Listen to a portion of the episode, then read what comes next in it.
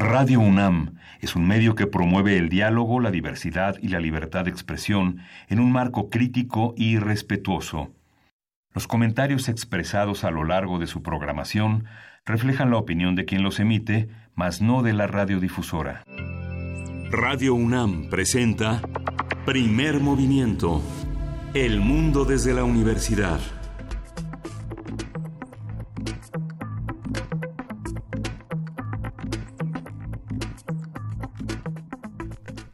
Muy buenos días, gracias a todos los que están haciendo comunidad con nosotros esta mañana. Son las 7 de la mañana con 5 minutos y hoy es martes o es miércoles. Es miércoles. Ya es miércoles, Berenice Camacho. Buenos días, ¿cómo estás? Luisa Iglesias, ¿cómo estás? Ya es miércoles, mitad de semana, ya nos alcanzó. Qué, qué largo. No sé ustedes, a ver, díganos cómo, cómo han pasado esta media semana. A mí se me ha ido un poquito largo, ¿sabes? Ahí como apenas avanzando, pero, pero pues con buen ánimo, ¿no? Con buen ánimo. Con buen ánimo. Como tiene que ser. es lo que importa. Me da gusto que siempre llegas con buen ánimo, querida Berenice. Es, es una semana muy complicada, sin duda, eh, que quizá empezó desde, más bien no terminó la semana pasada y seguimos como conversando y hablando de lo que ocurrió. Hablábamos fuera del aire de que el número de, de fallecidos por esta tragedia en Hidalgo asciende a 98. Hasta esta mañana se registraron 98 fallecidos y es... Eh, trágico, lamentable, indignante por muchas razones, pero también es digno de estudiarse y tiene que seguirse estudiando para ver cómo esto no se repite en el futuro. Claro, y interesante que es uno de los temas, viene el día de hoy muy cargado en este primer movimiento, uno de los temas va a ser precisamente pues hablar de este plan, de este plan de desarrollo que presentó ayer el presidente Andrés Manuel López Obrador, en el que también incluye a las personas que habitan estos municipios, eh, eh, bueno, toda la franja del Huachicol, digamos, está incluida en este plan de desarrollo, mucho, mucho dinero. Eh, y bueno, de eso estaremos hablando. Pero antes también queremos decirles, Luisa, que ayer en la Cámara de Diputados se aprobó un dictamen muy interesante, un dictamen para reformar, oigan, oigan esto, la ley del Seguro Social. ¿En qué consiste? Bueno, con, este, con esta reforma se facilitará que los familiares de pensionados desaparecidos, eh, puedan cobrar la pensión si es que ya ha pasado más de un mes en que su familiar pensionado no, no aparece, ¿no? O está ausente de su hogar.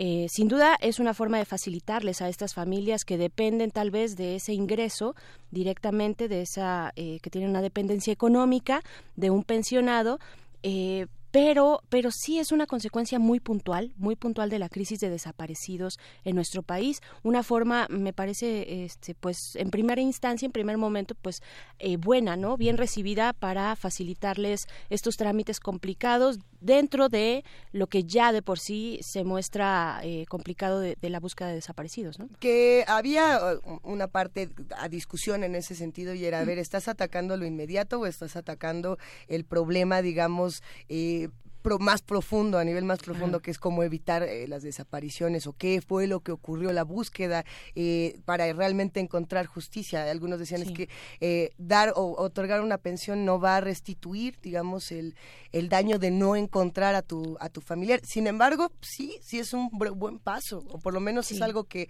ayudará a estas familias y que a, pues, a todos los que estén pasando por esto los abrazamos y nos solidarizamos, que ayude de alguna manera a pues a seguir con, con el día a día, porque muchos dependen de estas pensiones. Claro, son pensiones que ya tenían, o sea, son pensiones que vienen de su familiar, no es que se las estén, como en el caso del plan de desarrollo, eh, otorgando a través de un crédito, no, estos son derechos que ya se tienen, derechos laborales que pasan a la familia una vez que eh, el pensionado pues se encuentra desaparecido por más de un mes, ¿no? Entonces es, una forma de agilizar eh, lo, lo, urgente, digamos, dentro de pues un plan que tendría que ser sí a más a largo plazo, ¿no? Y que y que corre por otras vías, digamos, la búsqueda de desaparecidos. ¿no? Mira que está interesante para dedicarle más tiempo. En un rato a ver si seguimos conversando del tema. Eh, ya se están reportando los radioescuchas. A ver, Mayra Elizondo, le mandamos un abrazo. Dice, me reporto llegando a CU 7 de la mañana con 6 minutos, o sea, hace un par de minutitos. Posgrado de Ingeniería. Eh, Mayra, cuéntanos más de qué están haciendo en, en estas clases que estás dando. Y bueno, nos manda unos abrazos, le mandamos uno enorme. Y a todos los que nos escriben, poco a poco iremos compartiendo sus mensajes en nuestras redes Eh, nos habíamos quedado ayer con muchos mensajes por lo de Roma, eh, por, eh, bueno, es que se quedaron tantos temas pendientes que... Está candente, está candente. También que nos digan si están llegando a Ciudad Universitaria o cualquier otro de los campus de esta universidad, pero particularmente menciono Ciudad Universitaria porque el frío está pegando. Entonces, que nos digan cómo se siente, ¿no? Cómo se siente el frío por allá, cómo se sienten los pasillos de la universidad. Eh, y, digo ciudad universitaria porque ahí, ahí se siente, ¿no? Ahí se siente más. son dos, dos, uno o dos grados menos cuando empiezas a entrar a ciudad universitaria. Y Yo, siento más frío en, en, Radio UNAM, en Adolfo Prieto, que en CEU. Sí, bueno, en la cabina sí de pronto se deja sentir. a ver, nos manda un abrazote, un beso Adam Beldarrain, lo queremos, lo abrazamos. Por acá Pablo Extinto nos dice, ya viene el primer movimiento, llevo tres días seguidos que no logro dormir ni despertar. ¿Quién del equipo de primer movimiento se siente igual que Pablo Extinto, que no, no ha podido descansar esta semana? Sí, Ay, todos descansaron. yo sí levanto la manita. Gracias, Pere. A ver, ¿qué tenemos? Me solidarizo contigo, Pablo. ¿Qué tenemos para el día de hoy? Pues les decía, les decíamos, va a estar muy cargado. Vamos a tener una charla eh, con Alberto Barrera Tisca. Él es escritor y guionista de origen venezolano que eh, radica aquí en nuestro país. Vamos a hablar de su más reciente obra, Mujeres que Matan. Va a estar bueno. Va a estar bueno. Un libro importante para tiempos como estos. Fonografías de bolsillo, como cada semana, va a estar con nosotros Pavel Granados, escritor y director de la Fonoteca Nacional. Va a estar hablando sobre Lupita Alday, la voz que enamoraba en los años 40. Sí, eh, Pavel se ha encargado en las últimas semanas de hacer este recorrido por las voces, eh, muchas de ellas que pasaron por la XW. yo creo que Lupita Alday no. ¿O sí? Yo, creería que no, porque sí tiene como un eh, participación, como hay un acervo reducido. ¿no? Este, sí, no es, no es tan fácil tampoco encontrarlo, pero sí, sin duda, una voz eh, fundamental de aquella época. Y también en nuestra nota nacional, pues ya, lo que les decíamos, el plan de bienestar para prevenir el huachicoleo, entre otras cosas, el plan es, más amplio de lo que significa el robo de hidrocarburos. Esto lo tendremos con el comentario de Ricardo Alvarado, el expolitólogo de la FESA Catlán y maestro en políticas públicas por el CIDE, eh, pues también interesado en políticas públicas para jóvenes y corrupción para jóvenes. Hay que, hay que resaltar eso porque son los jóvenes los que han estado al frente de las cifras fatales en todo este desastre que es de pronto nuestro país con la justicia y la violencia. Shabab y el atentado en Kenia será nuestra nota internacional. Esto con el comentario de la doctora Paulina Berumen, internacionalista, especialista en temas políticos y de política pública sobre África. Perfecto, y también tenemos poesía necesaria, hay que echar el volado, yo, yo creo que me toca a mí. Te toca, Bere. Sí, me toca. Hay que decirle a Miguel Ángel que Main sigue ronco, le mandamos un abrazo, un abrazo. va a estar descansando y recuperando su voz, eh, porque hoy le tocaba poesía necesaria a él. Más bien le tocaba ayer, pero se fue por ronco, le tocaba hoy, pero que descanse esa voz, mira, ya todos andamos medio roncos por que acá. descanse esa voz, si nos quiere mandar también y nos está escuchando, Miguel Ángel, pues mándanos tu poesía, aquí, aquí la despachamos. Aquí te la leemos. Aquí te la leemos. tenemos más, tenemos más por acá. ¿Con qué contamos, Bere? Pues también en nuestra mesa, en nuestra mesa del día, cómo definir las lenguas indígenas. Qué interesante tema. En una conversación con el maestro Leopoldo Baliñas, él es antropólogo, lingüista e investigador del Instituto de Investigaciones Antropológicas de esta universidad. Estará aquí en vivo en cabina con nosotras. Y cerraremos con una llamada al recital de Alfredo Isaac Aguilar dentro del ciclo de concertistas de Bellas Artes de Limba. Vamos a estar platicando precisamente con Alfredo Isaac Aguilar, pianista, profesor del Conservatorio Nacional de Música. Así que hacemos la invitación a todos los que hacen comunidad con nosotros a que se queden de 7 a 10 de la mañana. Si nos están escuchando desde las frecuencias universitarias de Chihuahua, pues los acompañaremos esta hora y nos dará muchísimo gusto. Y mira, ya me mandaron, ya nos mandaron la foto. Ahí te va, Berenice. Ella es Lupita sí, y está con su micrófono de, la, XCW. O sea que sí, sí, pertenece a ese clan. Eh, bueno, nosotros ya lo estaremos platicando con Pavel, pero para los que están empezando esta mañana y quieren música, vamos a empezar con Penguin Café Orquesta de Ecstasy of Dancing Fleas.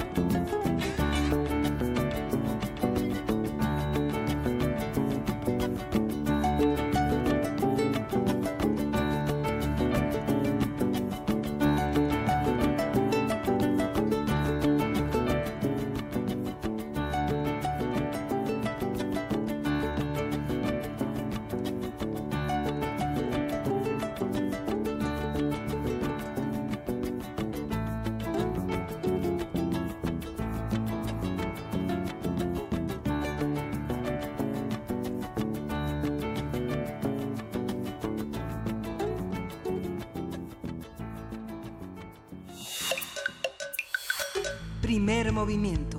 Hacemos comunidad. Miércoles de lectura.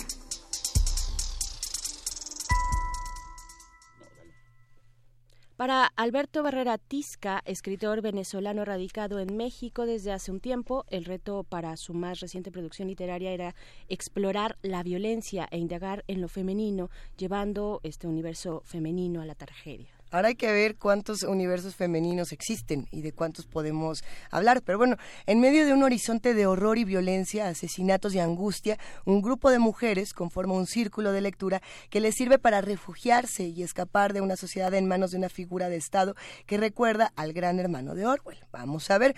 Mujeres que matan es el nombre de esta novela de Alberto Barrera que logra plantear círculos de lectura y la unión particularmente femenina como dispositivos de combate a una realidad inhóspita que me atrevería a decir es un poco la premisa de este programa, estas comunidades y estos círculos que buscan actividades culturales para eh, combatir eh, que en la ignorancia se vuelvan estos espacios violentos. Pero bueno, ya lo platicamos. Una catarsis colectiva siempre, siempre por aquí. A partir de esta novela, Alberto Herrera Tisca, eh, hablaremos sobre la violencia individual y de Estado, también así como sus distintas manifestaciones en las sociedades contemporáneas. Él nos acompaña, está aquí Alberto Barrera Tisca, escritor y guionista, columnista de New York Times en español. Eh, como, como guionista ha trabajado también en diversos países. Bienvenido, Alberto, ¿cómo estás? Bien, buenos días y muchas gracias por la oportunidad aquí de conversar con ustedes. No, gracias, por acompañarnos. Eh, este libro, por muchas razones, nos, nos llegó como a, nuestra fibra sensible en este programa. Nos ha interesado mucho justamente este tipo de actividades para combatir la violencia, pero también estamos en una realidad en este país donde las mujeres sistemáticamente son asesinadas, por ejemplo, por el simple hecho de ser mujeres. Eh, no, es el, no es el mismo tipo de violencia que se está trabajando en este libro, por ejemplo.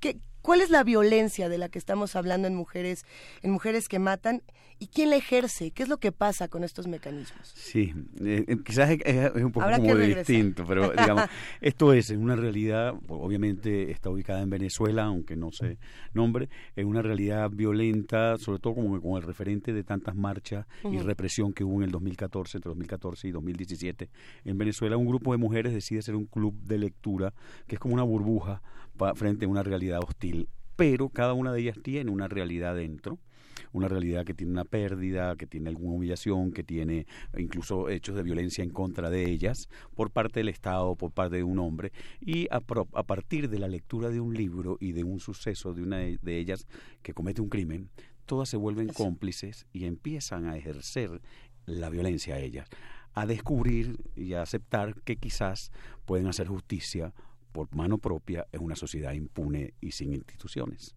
Y entonces se convierten de un club de lectura en un club de cómplices, digamos, en el ejercicio del asesinato, para decirlo de esta manera. Entonces, sobre todo en dos de ellas, una de ellas este, fue detenida en la represión y pasó unos meses presa y fue humillada y violada dentro de la cárcel por una guardia nacional, y otra que perdió una hija asesinada por este, colectivos armados de parte del gobierno. Entonces, había también, hay también otros casos de una mujer que vive con un marido enfermo, otra que está humilladísima por su amante. Entonces, a partir de la lectura de un libro, en este caso, curiosamente, un libro de autoayuda, ¿no? Se dispara un poco esta dinámica entre estas mujeres que empiezan a hablar de su vida y acercarse a un límite que para todos nosotros eh, es complicado, que es, el límite que implica el verbo matar, digamos, ¿no? Es legítimo cuando tú no tienes posibilidad de hacer justicia, este, acudir y resolver el caso por tu propia mano, eh, tomando la vida del otro. Uy, un tema además que nos pega en, eh, desde distintas aristas, no solamente, digamos, desde la condición propia de las mujeres y del género, sino en general, ¿no? Algo que estamos viendo y viviendo constantemente eh, en, nuestros, en nuestros países en América Latina. Eh, Alberto, ¿cómo, ¿cómo fuiste acercándote y sobre todo este interés hacia hablar de las mujeres, las mujeres como figura central de tu trabajo, de este trabajo? A ver, yo en mi, narrativa había pocas mujeres como personajes centrales y desde hacía tiempo tenía yo un poco la indagación sobre lo femenino como una especie como de desafío. Eh, eso va desde la vida cotidiana, vivo con una mujer y tengo dos hijas y siempre este me pues como me llama la atención y dentro de la perspectiva un poco de lo que estamos viviendo ahorita. Y hay un punto que también es importante en Venezuela, en este tiempo que yo estoy marcando, hubo unas imágenes de represión a las mujeres. Primero, las mujeres fueron muy protagonistas en las luchas reivindicativas y en las protestas. Impresionante.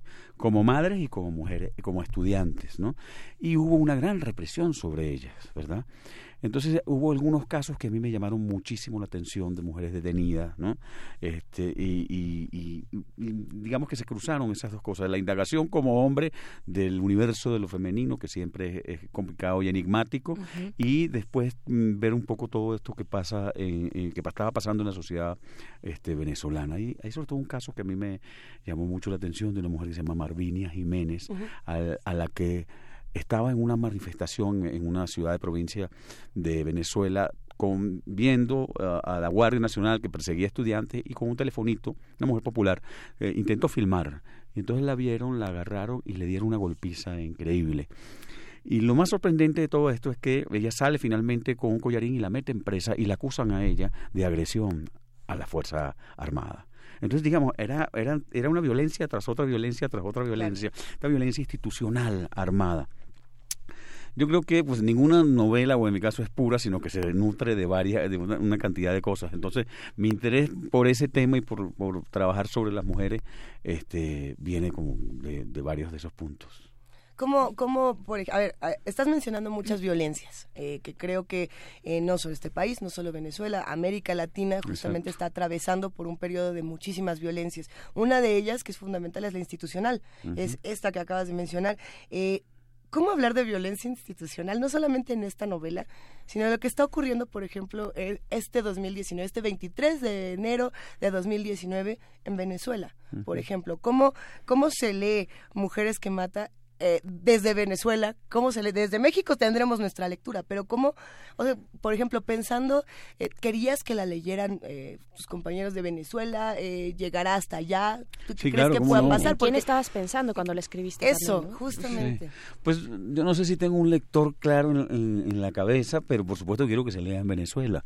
y creo que los lectores venezolanos quizás son los ideales porque tienen unos códigos que manejan ahí de manera este, perfecta. Hay cosas que de repente eh, como no, el lector mexicano o el lector español, el lector colombiano o argentino, las leerá desde su contexto y las interpretará, pero en el, en el caso venezolano hay un diálogo mucho más concreto, es decir, casos de los que yo trato ahí, de esas mujeres, tienen referentes más o menos concretos en la historia reciente venezolana, que la gente puede acordarse de noticias de una madre que perdió un hijo en una manifestación a manos de la policía y que nunca pudo resolver eh, ese caso, qué hace o no este, digamos, ese, ese tipo de, de cosas. El, el, problema de Venezuela es muy complejo, digamos, en, en, en, términos de explicarlo, porque en Venezuela es y no es lo que dicen las noticias, digamos. y, y el caso de la violencia institucional es muy fuerte en la medida en que hay un Estado este, que está controlado totalmente como por un, por un partido, digamos. Y, y entonces, pues los ciudadanos son fundamentalmente víctimas de ese partido que controla las instituciones, el Estado, la Fuerza Armada, la Policía, el Consejo Nacional Electoral, el Tribunal Supremo de Justicia.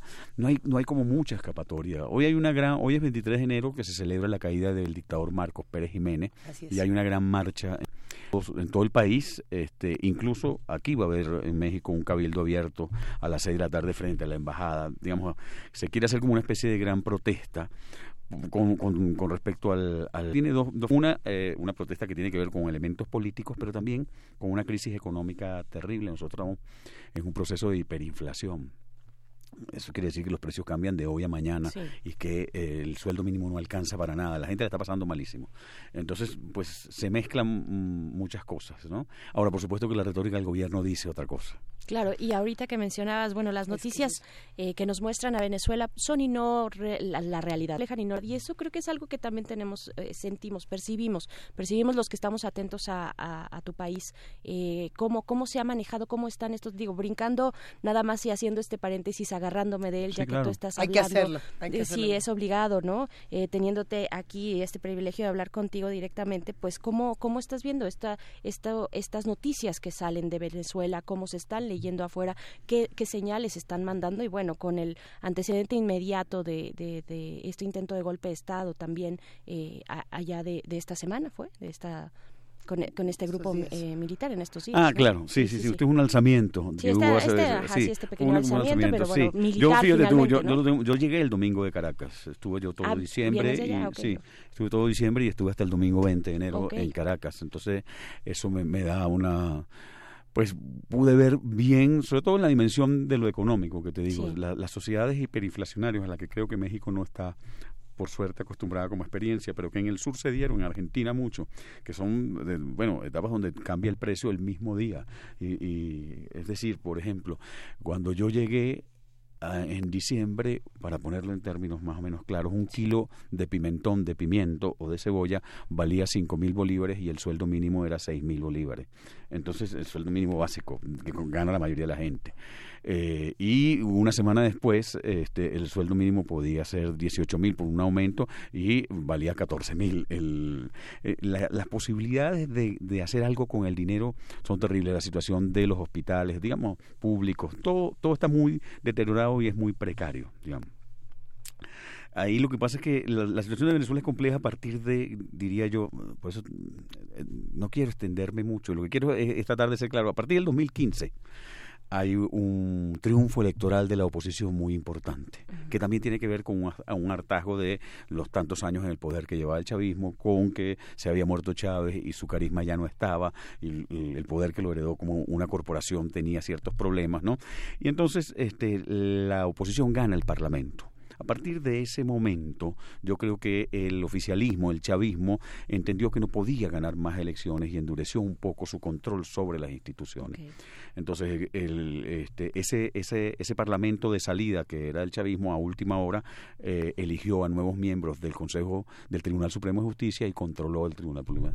Y a partir de ahí, el Tribunal Supremo de Justicia pues, evitó que el Parlamento de la oposición trabajara de cualquier forma, evitó las elecciones, digamos, libres. No, libres no, digamos, hizo un control de las elecciones y cambió los lapsos de las elecciones, las fórmulas de elecciones. Incluso eh, la compañía que hacía las elecciones este, sistematizadas en Venezuela se salió del país y dijo que las últimas elecciones de la Asamblea Nacional Constituyente no podía este, garantizarlas como limpias. Entonces ha habido todo un proceso de, deterioro también en, en, en, el dominio, en el control político que ha hecho que a Maduro no lo reconozcan. Maduro ganó las elecciones, entre comillas, hace ocho meses era, a él le tocaba hacer las elecciones en noviembre y las hizo en marzo, las adelantó. Una elección muy compleja. Claro, muy muy muy compleja porque más venía la Asamblea Nacional Constituyente que también era otras elecciones. Entonces, todo eso eh, que ha perdido legitimidad tiene un, tema político que se ha sumado al, al tema económico y que ha terminado trayendo al país a esto que vivimos ahora. Claro. Cuando yo te digo que, que, son y no es las noticias, nosotros aquí vemos, o aquí en el exterior se pasan noticias de gente comiendo eh, de la basura, por ejemplo. Y eso es cierto. Yo ahorita en Caracas vi, me bajé eh, en la puerta de un mercado y entonces es aterrador poner el pie en la calle y ver de repente a un hombre acuclillado al lado de una bolsa de basura masticando. ¿No? Eh, eso puede ser brutal. Pero también convive en esa realidad un restaurante o una tienda llena, que parece un city market, ¿no? Quizás un poco más pequeño, con productos de lujo para la gente que tenga dólares. ¿no? O que pueda estar enchufada con el gobierno de alguna manera. Y esas dos cosas conviven en menos de siete cuadras. Sí. ¿Verdad? Pero a ver, ahí mencionabas, Alberto, la palabra legitimidad. Yo me pregunto, ¿qué tanta legitimidad tiene esa realidad desde donde se está, vaya, o sea, la autoridad y como ya estamos hablando de esta violencia institucional contra la legitimidad de las voces que hablan de esto alrededor? Y luego pensando en en los distintos periodistas y, en cómo estas voces comienzan de pronto a pelear y tú como columnista lo, sabrás mejor que nadie y dicen a ver es esto que acaba de decir Alberto no tiene nada de verdad porque yo, fui antier y, yo no lo vi y otro dice pues yo fui hoy y yo sí lo vi y, empieza a haber un un tornado eh, eh, alrededor del tema de Venezuela que realmente no nos permite desvelar qué es lo que está ocurriendo en ese sentido eh, nosotros somos tus lectores y, leemos la columna que tienes, que además nos, nos gusta. Y son muchos los que te leen, son muchísimos. En este país son muchos los que te leen como narrador y por otro lado como periodista, ¿no? ¿En dónde puedes encontrar más legitimidad para decir lo que quieres decir? ¿En la novela? ¿En la columna? ¿En, en donde dices, aquí puedo decir todo y no pasa nada? Primero voy a hablar de lo que dices al principio, que me parece muy interesante y creo que tiene que ver con procesos polarizantes. Y yo noto que en México hay uno que está empezando así, que también es muy interesante. ¿Qué es, lo que hace, qué es lo que pierden las sociedades al principio por la polarización? La posibilidad de tener una verdad son sociedades que pierden el sentido de la verdad en, en, la que todos estemos como en común, porque entonces todo se pone en duda, entonces se afectiviza la realidad política y entonces tú llegas aquí y también vamos a hablar, yo desde fuera y dice, a ver, esto de la gasolina en México empiezas a encontrar versiones tan diferentes. y todas estuvieron ahí. Y, todos, y todos son y todas son apasionadas, ¿no? Y to, entonces llega un momento donde dice, bueno, ¿dónde consigue el ciudadano común que quiere tener una información más o menos medida, dónde dónde dónde la consigue? ¿En qué puede creer? Eso pasa y ha pasado mucho en Venezuela, digamos, eh, este que pierde el sentido de la verdad, de una verdad única en la que todos los ciudadanos creen que con respecto a cosas como crímenes son importantísimas. Y que los mismos periodistas dicen, yo ya no quiero hablar de esto, porque uno no, me van a, no, no, se va a respetar mi opinión, todos me estoy arriesgando a que me violenten. Eso pasa en nuestro país, eso pasa en Venezuela y eso pasa en otras latitudes eh, centroamericanas, ¿no? Eso es interesante. Sí, es un proceso que, pero yo creo que eh, en el que hay que estar como muy atentos. En Venezuela se dio un proceso que me parece muy interesante, que tiene que ver con el periodismo de investigación y el periodismo más serio fue expulsado de los periódicos oficiales en la medida en que el gobierno fue tomando todos estos periódicos y estos medios. Y ese periodista, ese periodismo migró a lo digital. Entonces ahorita la información que se puede conseguir en Venezuela solo es a través de medios digitales muy serios, independientes, precarios también, digamos, ¿no? Pero donde están todos los periodistas de investigación, cada uno empezó a formar como algunos medios que tienen además su asociación, y entonces está Efecto Cocuyo, está El Pitazo, Crónica 1 y este Run Rune, y todos ellos son los únicos que se dedican, es donde uno puede conseguir, además lo hacen como con una seriedad el, el periodismo que antes se tenía, porque los medios terminaron todos afectivizados, por decirlo tomando partido, ¿no? Ah, defendiendo apasionadamente posiciones, este, y se olvidó pues un poco aquello del equilibrio, del qué pasó, dónde pasó, cómo pasó, quiénes están, ¿entiendes? Claro.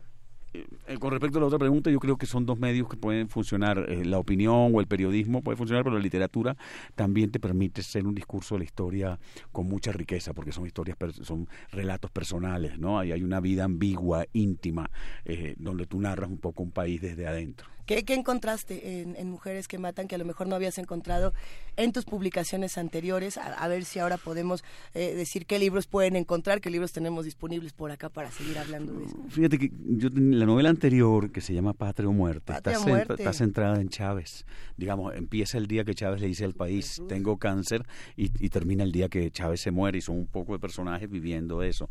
Y era el eje y, un poco el relato de esa voz omnipresente que se va apagando aquí no hay, que es una cosa que no me salió sin pensarla deliberadamente, aquí no hay un solo nombre del poder, sino se habla de un alto mando. Por eso tiene este, este juego como Orwelliano, ¿no? que tiene algo como de ciencia ficción, porque es una sociedad asfixiada por, por un alto mando que nadie sabe muy bien quién es, pero que te está amenazando todo el tiempo.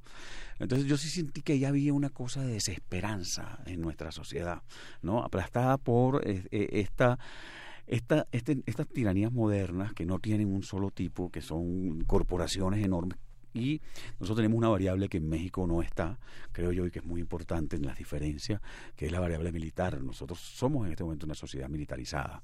Este, sí, importante que lo digas, que lo señales de esa manera, ¿no? Por estas constantes referencias entre México, México va a ser Venezuela o esta cercanía, ¿no? Ajá, sí, ¿qué, qué, qué, nos puedes decir más? No, yo no estoy de acuerdo y de hecho yo escribí una cosa cuando estaba la campaña electoral que se llamaba México y el, fantasma de Hugo Chávez. Yo creo que las diferencias entre Hugo Chávez y AMLO y entre México y Venezuela son enormes, impresionantes hasta en procesos. Y creo que una de esas, una de las variables fundamentales es la cosa, el asunto militar. Chávez era un militar y siempre fue un militar y no quiso ser otra cosa que un soldado. Eh, es decir, Chávez no tenía experiencia política. Vino de un golpe de Estado y cuando asumió la presidente, no había sido presidente del centro de estudiantes de su escuela, pues digamos, no había tenido ninguna experiencia de negociación. AMLO viene de lo contrario. Digamos, diría yo incluso que viene del fracaso político durante un, un, buen tiempo. Pero después, pero fue gobernador, digamos, fue eh, eh, jefe de la Ciudad ciudad, este, estuvo en varios partidos. Yo creo que ahí hay otro tipo de experiencia. Y se ve, se ve el fracaso, la, la experiencia justo que ha acumulado durante este estos fracasos sí, políticos. intentos. Están ahí, están ahí en esta elección, ¿no? Están reflejados ahí el aprendizaje. Ah, eh, eso, por ejemplo, se eh, tienes este libro, el Hugo...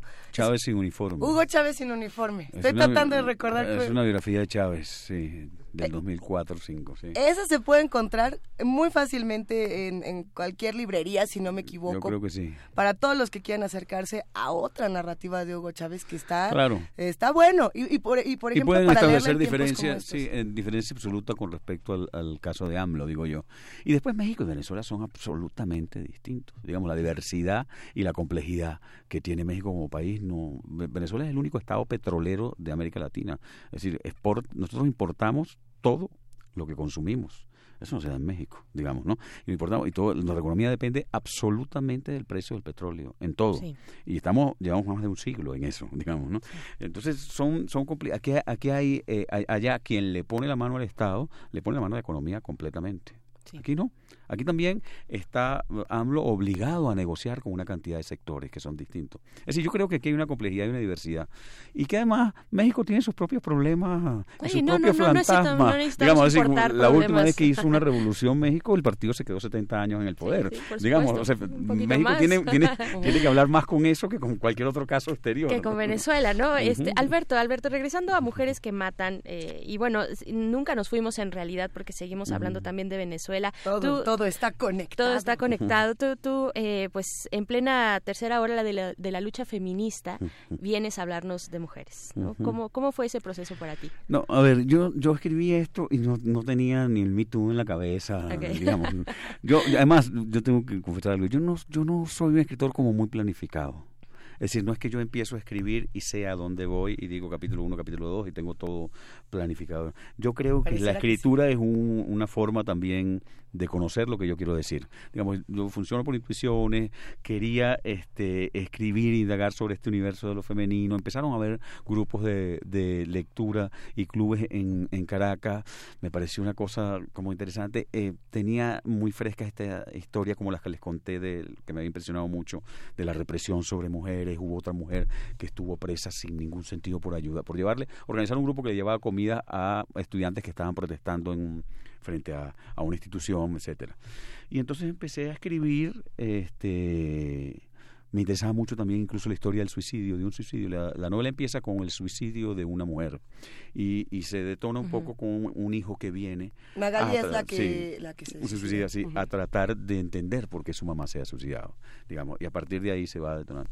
Entonces, este, no hay una intención de ligarme incluso con las cosas femeninas. Te, te voy a decir algo que me interesa más. Yo entiendo la lucha feminista, me parece que ahí hay todo un, un trabajo, unas reivindicaciones que hacer con respecto a la violencia, pero también, también con respecto a realidades laborales, es decir, hay puestos de trabajo donde además les pagan más a un hombre que a una mujer, etcétera, etcétera, etcétera, y yo creo que todo eso es genuino es parte de las luchas sociales eh, y de género fundamentales. Pero el tema de lo femenino y lo masculino creo que va más allá, digamos, y me interesa, a mí por ejemplo, te voy a decir que me interesa, yo leo un caso de una venezolana este artista que repite poner en las redes, de esto pasó hace dos años, que su hijo que tiene 10 años se llama José y se quiere y desde chiquito quiere ser Julieta, por ejemplo. Y o al revés, no me acuerdo, pero y e, ella y su familia ha decidido que lo va a acompañar en este proceso de cambio de sexo. Entonces yo digo, si eso está aquí ya, bullendo entre nosotros, si eso forma parte de nuestro horizonte, y nuestras hijas adolescentes también tienen una libertad y una naturalidad para decir hoy me atrae Valentín y mañana me atrae Josefina, digamos, ¿no? Digo, nuestra discusión sobre lo femenino y lo masculino tiene que cambiar. Aquí hay otro debate que tenemos enfrente en que no sé si está ligado a, estas luchas reivindicativas del feminismo.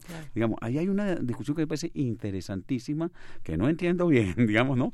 Y, eso también me gusta, eh, pero que, que, bueno, que estamos al borde o muy cercanos a, tener un debate que me parece muy interesante. El binomio, ese binomio, ¿no? Hombre, eh, lo masculino y lo, masculino. Exacto. ¿Cómo hemos entendido lo masculino y lo femenino? Que ya no sé. Y, y, estamos mucho más cerca de ambigüedades eh, y este, desconcertantes, interesantes, quizás hasta para nuestra generación, y, y, los más jóvenes no lo están viviendo así, no sé. Este, digamos, son cosas que yo no tengo claras y que forman parte de esas incertidumbres que también viven en la literatura. Por supuesto, y qué mejor vínculo, qué, qué mejor vehículo para hacerlo. eh, Luisa, ¿quieres despedirte con una Sí, pues, que se creo que se quedan muchas preguntas. Ojalá que te puedas quedar así como 700 horas para seguir platicando, Alberto, porque podríamos hablar tanto de otras publicaciones como esta, que yo creo que todos los que se acerquen a este libro eh, quedarán fascinados porque hay muchas, hay mucho de dónde tomar, ¿no? Como decíamos, el, el, lado de lo femenino, el lado de las violencias, esta otra parte muy política que siempre hay que estarle eh, rascando. A mí me gustaría preguntarte, Alberto, quizá ya para ir despidiendo esta conversación, ¿con qué te quedas no solamente del proceso creativo de, de, este libro en particular, sino de lo que va a pasar, eh, este libro relacionado de nuevo con, con la realidad venezolana eh, de las mujeres? No, no tanto del país, sino el papel que tienen que jugar las mujeres a lo mejor para este 2019. Pues no sé, debo decir, las mujeres han tenido un protagonismo, como dije, muy fuerte en, en Venezuela. eh, hay, hay una realidad de la migración que, es muy fuerte. Se calcula que puede haber entre 5 millones, la ONU decía mm, este que podía haber 8 millones de venezolanos saliendo. Eso tiene dos, dos, dos, dos, aristas que a mí me han sorprendido mucho. Primero, la cantidad de jóvenes que se han ido. Entonces se quedan mujeres solas, sin hijos, digamos, un poco en, en, en en las ciudades, ¿no? Eh, eh, esa figura este, como fuerte en la separación. Pero hay un caso contrario que hablaba yo con una maestra de fe y alegría, que es justo una cosa organizada por los jesuitas, que son eh, escuelas en sectores populares, ¿no? que me hablaba de unos datos de este año 2018 que pasó de un aumento de entre el 40 y el 60% en niños que se quedan sin madres. En niños que se quedan sin madres porque las madres salen a Colombia, a Ecuador, a Perú a buscar trabajo. ¿No? Entonces también hay otra cosa en esta mujer que se activa, digamos, ¿no? Eh, eh, alrededor de la maternidad, por decirlo de alguna manera, porque Ese la que, es otro tema, la que, digo que la que manda a su hijo afuera sacrifica su vida y está haciendo lo imposible por mandar a su hijo, por protegerlo y por trabajar y ver qué hace para mandar afuera. Entonces, hay de verdad unos cambios fundamentales y muy fuertes en esta sociedad y, y, todos están bastante atados al tema de la de la mujer, digamos, ¿no? Este, yo te decir que de la novela, como yo avanzo así como a tientas y los personajes terminan conviviendo con uno y desconcertándolo a uno, hay un personaje que es como al final el centro eh, del club de lectura que este, habla ya con el niño y entonces con el muchacho que está investigando el suicidio de su madre. Y en un momento que yo estoy escribiendo, este personaje llega y dice, aprendimos a matar, ¿no? Y nos, y nos gustó matar. Y a mí, yo me paré y dije, ¿qué está diciendo esta señora? Eh, eh, pero es el, el, dilema moral que está en los personajes y que te pasa a ti, ¿no? Y que traspasa un poco al lector, que es un debate de decir, a ver, este, en el fondo está, está esa relación de los seres humanos con el verbo matar, con la justicia y con la impunidad. Claro. Eh, Alberto, también, y ya ahora sí, para ir cerrando esta conversación, eh, si no, no, no nos queremos ir, hablabas de, de, esta, esta, palabra autoayuda. ¿Qué, ¿Qué, hay, qué hay de, de, un libro de autoayuda? A ver, cuéntanos. Fíjate, esta, bueno, esta mujer, yo ahí, yo porque me, me, encantaba, yo tenía la tentación de escribir yo un libro de autoayuda, ¿no? Porque son tan exitosos que uno dice, uno siempre envidia ese éxito, sobre todo económico, que parece que los autores de, de autoayuda viven de los libros. ¿Y lo firmarías con tu nombre? No, bueno, al principio esta novela quería yo escribir los dos libros, la novela y el libro de autoayuda que leen estas mujeres que se ah. llama Te daría mi vida pero la estoy usando. ¿No? Así se llama el libro y es un libro contra el amor romántico, ¿no? Pero era, yo pensaba que era un libro que me podía permitir, eh, me podía permitir indagar sobre el universo femenino, porque es una mujer mexicana, por cierto, que se llama Alma Briseño, que escribe este libro, ¿no?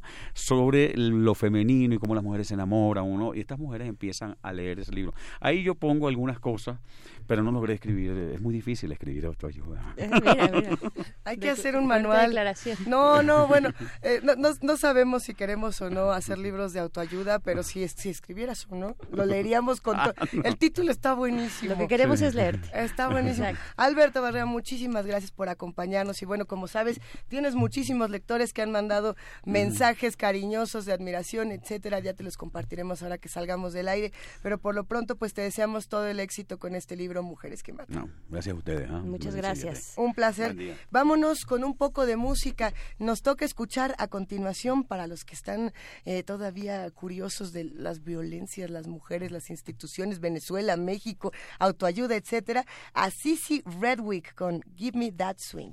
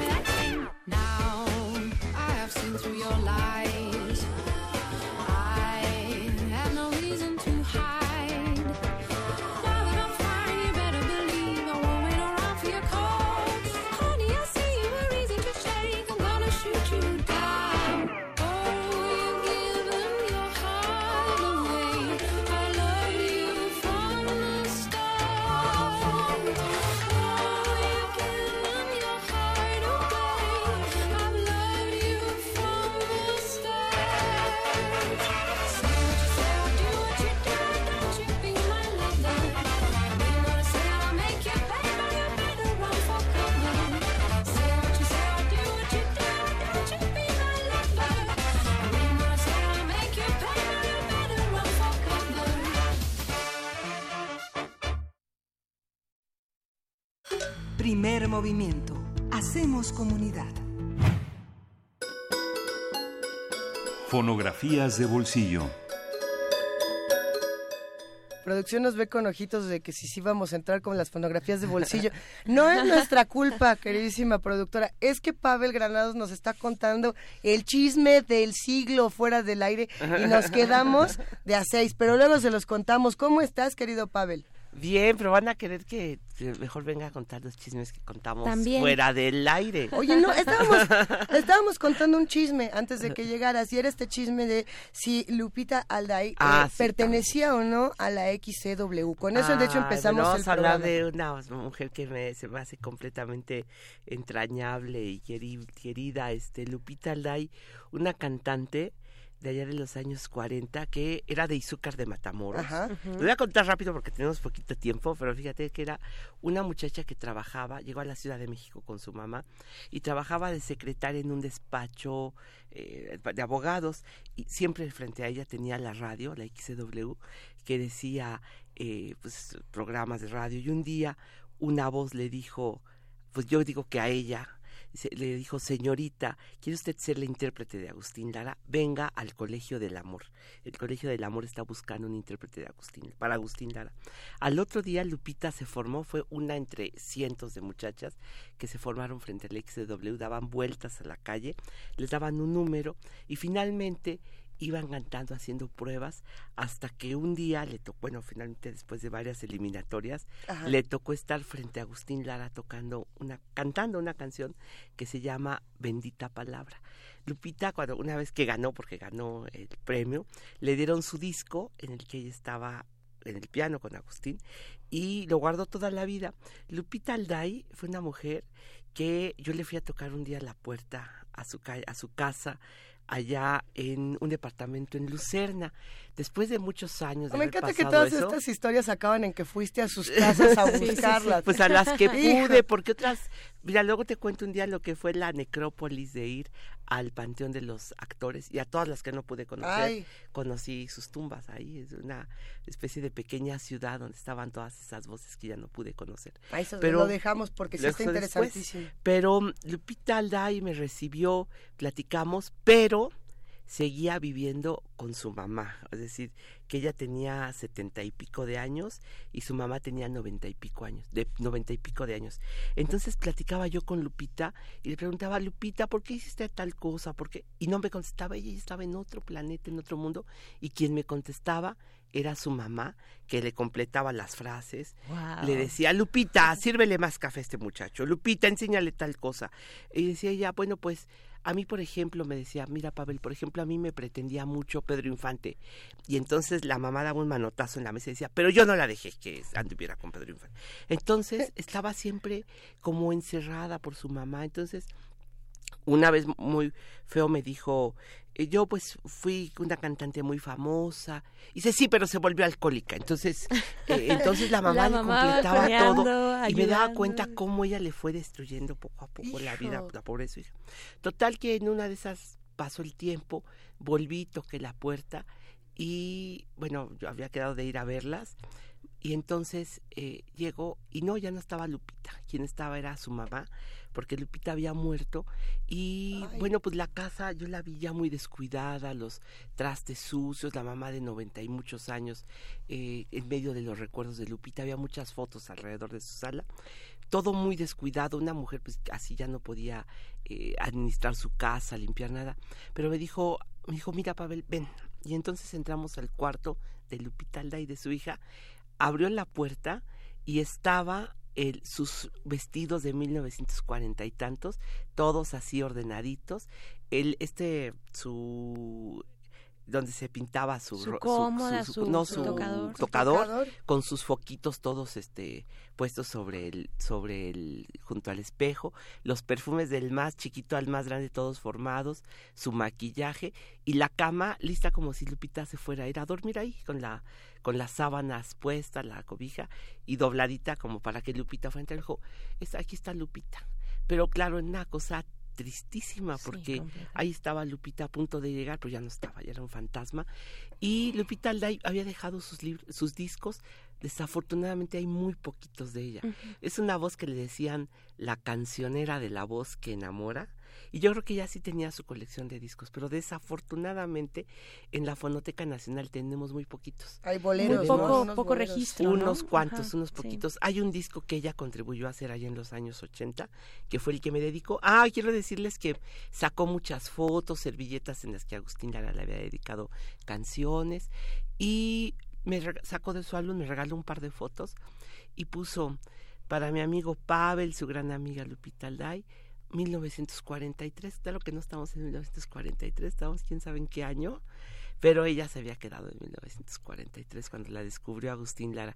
Yo le escribí un cuento, por ahí tengo un cuento que lo publiqué en mi primer libro que se llama Apague la luz sí está de cuento contando esto que yo vi porque pues se me hizo un viaje así completamente. Lupita se había quedado en algún momento de 1950 y tantos. Y cuando estabas con ella, ella hablaba mucho de, o sea, como si estuviera de veras a punto de irse a cantar al patio. Esa era Lupita Alday, esa era la relación con su mamá, una una eh, como para una novela que escribiera no sé quién, este Sí, vamos a encomendarle la novela. Madre e hija, así no sé quién podría ser una. Es como de Mommy Dearest. Sí, cuando le gritan, no wire hanger, no, hay gancho de alambre, ¿no?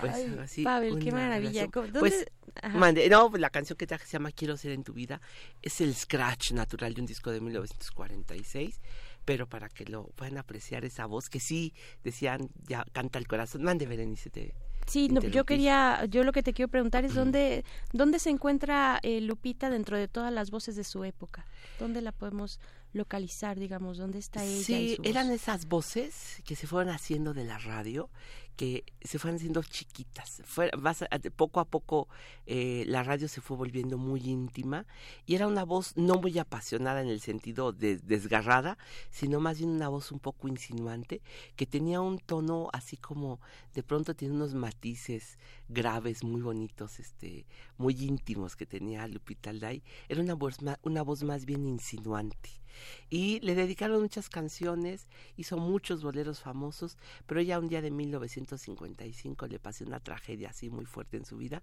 y dejó para siempre los micrófonos. Ah, qué trágico, qué historia nos traes, Pavel. Pues vamos entonces a escuchar, vamos a escuchar. tu presenta, por bueno, favor. Pues es Lupita Quiero ser en tu vida es la canción que vamos a escuchar, es un bolero de 1946. Y luego, si quieres, la semana que entra les traigo otra voz de estas mujeres de los años 40. Perfecto. Con sus historias. Hagamos una serie. Vamos a escucharlo y regresamos.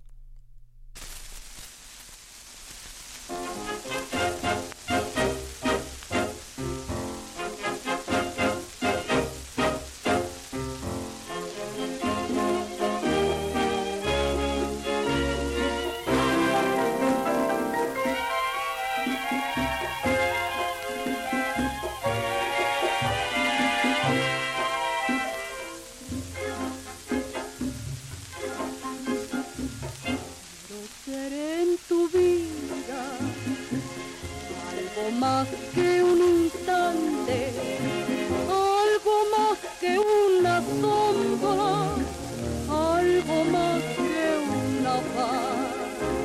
Quiero ser en ti mismo una huella imborrable y un recuerdo constante y una sola. ser en tu vida algo más que un instante, algo más que una sombra, algo más que una paz. Quiero ser en ti mismo una huella imborrable y un recuerdo constante una sola verdad. Cercianto en tus ojos y en tus labios la risa. Ser el fin y el principio, la tiniebla y la luz.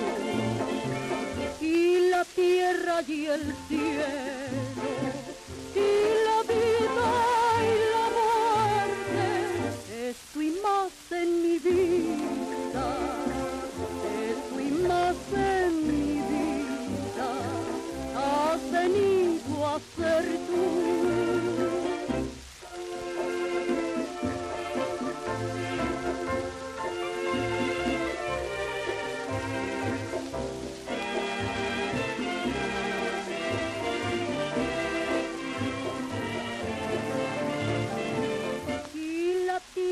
y el cielo, y la vida y la muerte, es tu imagen, mi vida.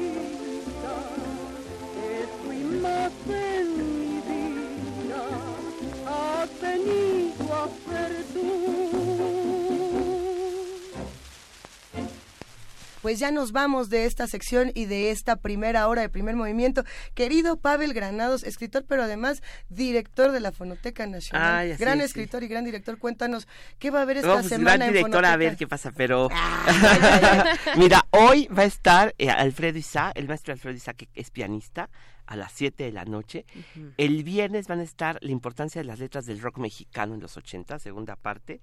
Y el martes que viene, que les espero a estar muy bonito, el homenaje a Saúl Martínez, que es el trovador del recuerdo, un cantante de Oaxaca, trovador de Oaxaca, que grabó música oaxaqueña en los años 50 y grabó también la trova yucateca.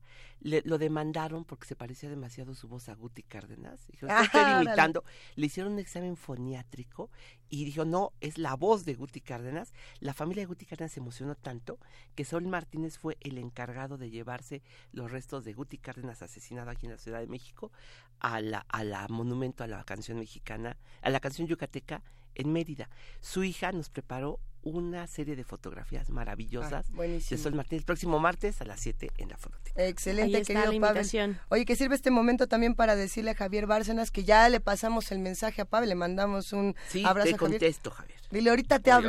Ahorita, te hablo. También Lila Castillo te manda, te manda saludos y esas historias interesantes. Felicidades por el programa. Gracias. Ahí está. Pues con eso nos despedimos de estas fonografías de bolsillo. Gracias, querido Pavel Granados. Hasta la próxima semana. Gracias a ustedes. Nos vemos, señor. gracias, Pavel. Adiós. Síguenos en redes sociales. Encuéntranos en Facebook como Primer Movimiento y en Twitter como arroba PMovimiento. Hagamos comunidad.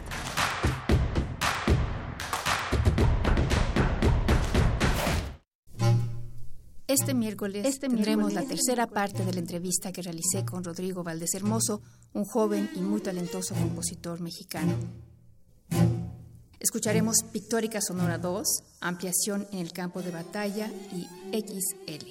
Además, conversaremos con Rodrigo Valdés Hermoso, quien nos llevará a lo largo de este programa a través de su mundo sonoro. Yo soy Ana Lara y los invito este miércoles a Hacia una nueva música en el 96.1 de su radio. Radio UNAM. Experiencia sonora.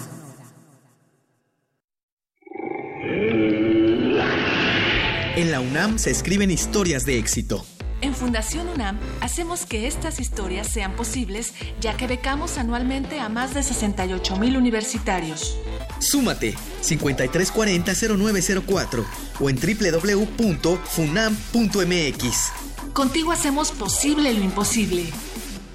El INE te está esperando. Ya puedes ir al módulo de atención ciudadana que prefieras a realizar cualquier trámite de tu credencial para votar, sacarla por primera vez, actualizar tu domicilio o datos, renovarla si va a perder vigencia muy pronto o solicitar una reposición. Consulta ubicación, horarios y documentos necesarios en INE.mx al 01800 433 2000 o a través de redes sociales. Porque México nos importa, estamos listos para actualizar nuestra credencial para votar. El antiguo Colegio de San Ildefonso invita a la exposición Nacimiento, Miradas en el Tiempo. Reúne más de mil figuras de barro elaboradas por el artesano veracruzano Felipe Nieva en la primera mitad del siglo XX. Las piezas son personajes bíblicos como Adán, Eva, José, María, Jesús, San José pidiendo posada, el nacimiento del niño Jesús y los Reyes Magos. Nacimiento, Miradas en el Tiempo se puede visitar en el antiguo Colegio de San Ildefonso, centro histórico de la Ciudad de México.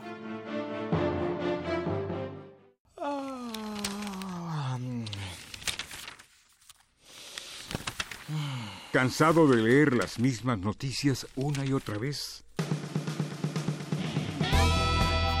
En Prisma RU relatamos al mundo desde una óptica universitaria.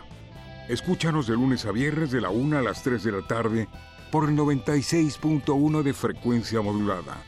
Radio UNAM, experiencia sonora.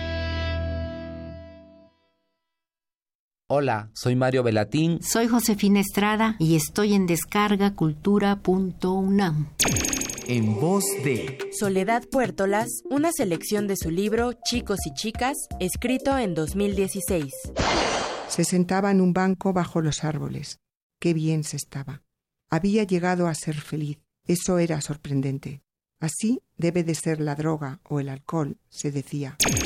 Encuentra cultura para llevar en www.descargacultura.unam.mx.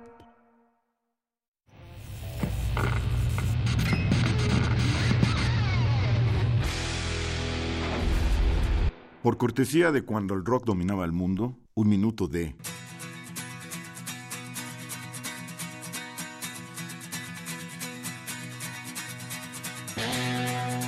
Who, Pinball Wizard.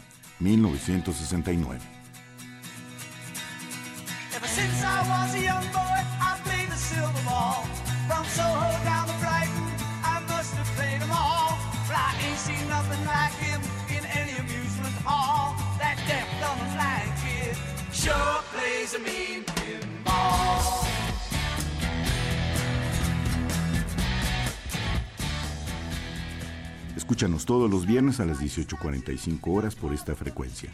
96.1. Radio UNAM, Experiencia Sonora.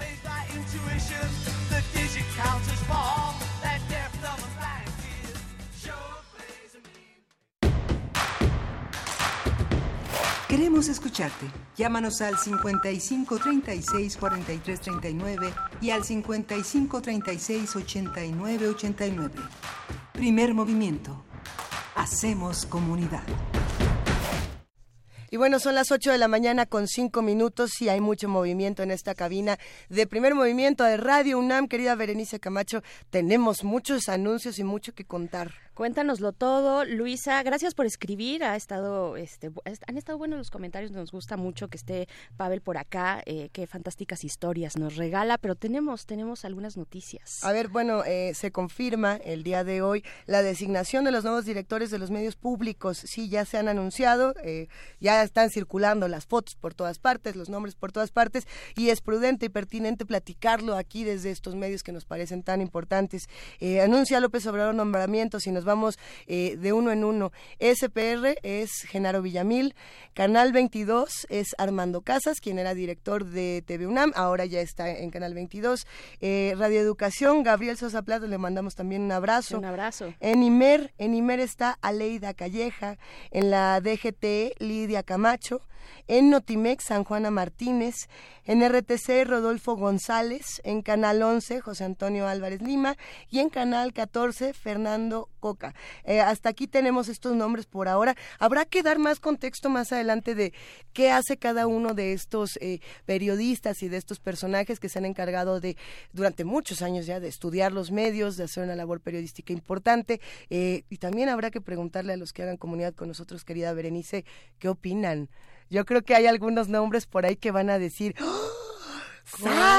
Sí. Y hay otros también que, que la verdad se esperaban, se querían, ¿no? Hay un trabajo ahí consolidado en los medios, en los medios públicos, en la defensoría de las de las audiencias también, ¿no? Este Gabriel Sosa Plata, bueno, eh, Genaro Villamil, Lidia Camacho, San Juana Martínez, son nombres son nombres interesantes para ver pues qué qué propuesta se da eh, hacia los pues los medios públicos en estas nuevas direcciones, ¿no? Pues desde desde este espacio les mandamos un gran abrazo y les deseamos como siempre siempre muchísimo éxito y mucha responsabilidad en este trabajo tan importante que son los medios para los que todos nosotros nos dedicamos con tanto cariño. Así que dicho esto, nos vamos directamente y de volada a nuestra nota nacional. Primer movimiento. Hacemos comunidad. Nota nacional. Andrés Manuel López Obrador dio a conocer el plan de desarrollo para el bienestar que se implementará en 91 municipios que son atravesados por los ductos de petróleos de Pemex, de petróleos mexicanos. Aseguró que se trata de un plan cuyo propósito es que la gente no se vea obligada, a causa de la pobreza, a realizar actividades de recolección de gasolina y otros combustibles que ponen en riesgo su vida, como ya lo hemos visto trágicamente en los últimos días. El plan contempla apoyar alrededor de 1.6 personas, eh, a ver, vamos a, vamos a confirmar esta cifra que al parecer no la tenemos bien, con una inversión de cerca de 3.8 mil millones de pesos. Señaló que la entrega de estos apoyos será de manera directa y que trabajará de la mano con otros programas sociales encaminados al bienestar social. Y para ello platicaremos sobre las medidas esbozadas ayer por Andrés Manuel López Obrador en su ya, pues ya clásica conferencia matutina presidencial. ¿Qué significan? ¿Cómo abordan el problema? ¿Y qué tan pertinentes resultan desde la política pública? Pues nos acompaña Ricardo Alvarado politólogo por la UNAM, de la FESA Catlán y maestro en políticas públicas por el SIDA, investigador eh, en, Mexicanos contra la Corrupción, con experiencia en análisis político, interesado en políticas públicas para jóvenes y corrupción. Bienvenido, Ricardo, ¿cómo estás? Hola, ¿qué tal, Luis Berenice? Mucho gusto saludarlos y un saludo a todos su auditorio. Qué gusto escucharte, Ricardo. Cuéntanos, por favor, ¿cómo entendemos estas medidas? ¿Qué es lo que se está planteando? Lo, lo que lo que está planteando el presidente, en mi opinión, es eh, de alguna manera al, al, la idea general es que las personas que se dedican a la extracción ilegal de combustible, al robo de combustible en los ductos de Pemex, se dedican a estas actividades porque no tienen otras opciones, no tienen otras alternativas. Y al brindarles otro tipo, eh, este tipo de apoyos sociales que cubren a diferentes sectores sociales, personas de la tercera edad, discapacitados, jóvenes, pequeños negocios, al, al cubrir este, esta gama, digamos, tan amplia de la sociedad, la intención es sacar a las personas de esas actividades ilegales y meterlas al mercado formal. Esa es la apuesta de esta política, que realmente lo que hace es focalizar eh, o poner especial atención en estos 91 municipios de los programas sociales que ya había anunciado anteriormente ¿no? y que vienen casi desde la campaña. Claro, Ricardo, pues hay, hay como, como, como todo lo que hace el presidente, pues eh, voces muy a favor y otras completamente en contra. Eh, ¿qué, qué, pensarías, qué opinarías tú sobre estas medidas, sobre este plan de bienestar? ¿Es justicia social o es, como algunos dicen, pues un derroche de dinero, es regalar dinero eh, sin tener pues un plan estructurado para que, por ejemplo, encaminado hacia la inversión, ¿no? Hacia la inversión que genera empleos. Creo que la, la apuesta ahorita es eh, sacar con rapidez eh, de, este tipo de actividades a las personas de sus municipios. En ese sentido, la medida es, es buena por ser rápida. Eh, lo que creo es que tal vez no sea tan efectiva y eso se debe a la complejidad del problema que está enfrentando. Tendríamos que preguntarnos si el guachicoleo, sobre todo en el crecimiento increíble que ha tenido en los últimos dos años a la fecha, eh, que el huachicoleo se debe exclusivamente a que personas que no tienen recursos extraen combustible para venderlo y, digamos, tener su nivel de vida. O, si, además de eso, también interviene el crimen organizado y este crimen organizado copta de alguna manera a las personas que viven en esas poblaciones. Si eso es cierto, entonces no van a bastar, no van a ser suficientes becas y apoyos para poder sacar a las personas de esas actividades porque las personas no solo cometen esas eh, irregularidades por, por pobreza, digamos, por necesidad, sino también porque están obligadas por el crimen organizado. Entonces, tenemos que tener cuidado en eso. Es probable que veamos un efecto marginal y las medidas no van acompañadas de un fortalecimiento del Estado de Derecho. Claro, y tú alcanzas a ver precisamente eh, pues un plan integral, hablando, y ahora que tú mencionas pues el crimen organizado y cómo puede cooptar eh, pues estas voluntades de personas que viven complicadas, eh, pues situaciones complicadas, difíciles económicamente hablando, ¿tú crees que ahí hay un plan integral viendo a la Guardia Nacional por otro lado, por ejemplo? Creo que creo que ellos deben tener, el gobierno debe tener un plan más integral, eh, pero ah, con temas que a mí me preocupan. Les platico de volar. Uno, eh, el, mandaron modificar la Constitución para hacer del robo, del robo de combustible lo que ellos llaman un delito grave y lo que en realidad es un delito con prisión preventiva oficiosa.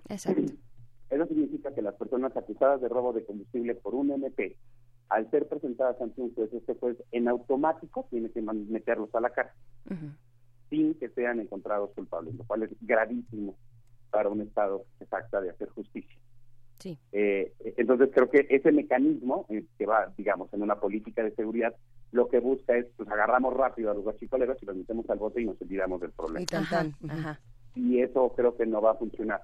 La otra medida, la de comprar un montón de, de pipas, eh, ahora ya sin licitación y que no sabemos bien bajo qué condiciones se compraron, si son las ideales, si ese dinero está bien gastado en citas, es probable que sea insostenible por el elevado costo de transportar gasolina.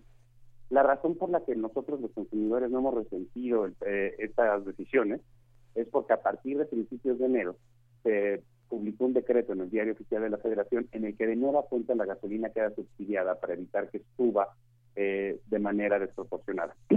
es decir, nos está costando dinero público de nueva cuenta mantener el precio de la gasolina al precio que está actualmente y que el gobierno pague, digamos, todos estos costos de traslado en pipas en lugar de luz.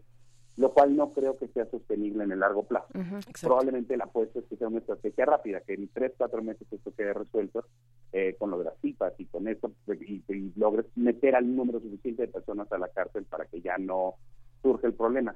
Esa apuesta a mí me parece peligrosa no sé si sea suficiente. No tenemos eh, bolita mágica para, para ponernos a adivinar el futuro en, en ese sentido, Ricardo, pero vamos a plantear los, los dos escenarios. Si esto pudiera resolverse, vamos a decir, en cuatro meses, es verdaderamente arriesgado pensar que así fuera.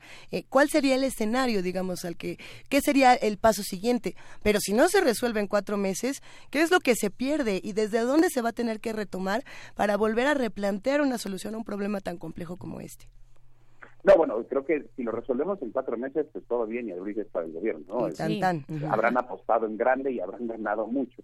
Eh, si en cuatro meses el problema del robo de combustible no se resuelve, vamos a tener un montón de personas, eh, supongamos que el artículo, la reforma del artículo 19 de la Constitución pasa como está, eh, lo que vamos a tener es este, un montón de personas eh, inocentes con pobres en la cárcel, acusadas de gochicoleo sin resolver el problema de fondo, eh, insostenible el eh, trasladando en pipas la Estamos por ahí perdiéndote. Perdón, Ricardo, que te interrumpamos. Eh, parece ser que con tu dulce mejilla estás picando los, los, números de tu teléfono. ¿Nos escuchas? Sí, disculpa. Eh, perdón, ¿podemos eh, replantear la conversación? Ay. Sí, claro, discúlpame. Eh, lo que les comentaba es que si en, si en cuatro meses no queda resuelto el, el problema, eh, a lo que nos vamos a enfrentar es a que ya no es sostenible la estrategia de tener la gasolina en, en, pipas y no en ductos. Y probablemente para entonces los ductos estén en mucho peores condiciones en las que están actualmente. Y eh, habremos gastado un montón de recursos públicos de manera discrecional, porque no queda bien claro cómo se está gastando ese dinero, eh, sin haber resuelto de, de el problema, sin haber tomado, sino simplemente lo que hicimos fue tomar medidas efectivas de corto plazo que nada resuelven en el largo plazo. Claro, y hablabas, mencionabas el artículo, la reforma al artículo 19, que cómo quedará esta reforma eh, para prisión preventiva, para ampliar los delitos que ameritan prisión preventiva oficiosa. Y, y, bueno, la consecuencia obvia, eh, Ricardo, de una sobrepoblación en los centros penitenciarios, ¿no? Que ya de por sí es un problema. Sí, eh, o sea, esa, vaya, esa es una apuesta ¿no? Por cada lo que tienen estimados los expertos en materia de, de, penitenciaría, seguridad nacional, es que por cada delito eh, que agreguemos a esta lista, la sobrepoblación eh, penitenciaria aumentará en 5%. Eh, y eso tiene un cargo aleario. Pero además es una renuncia explícita a hacer justicia. Sí. Porque estamos metiendo gente a la cárcel antes de, de, encontrar la culpable. Entonces, o sea, lo que estamos haciendo simplemente es meterlos a una cajita y olvidarnos del problema. El 13% de la población actualmente privada de la libertad tiene más de dos años guardada en algún centro penitenciario y sin recibir esta sentencia. Sin el sentencia. 13%. Ese número se va a disparar si aumentamos la lista de Claro, y el equilibrio que se afecta, digamos, las afectaciones al equilibrio del sistema eh, del sistema de justicia en México, con un tema fundamental que es un derecho que todos deberíamos exigir, es un derecho nuestro, que es el, de la presunción de inocencia, ¿no? Exacto.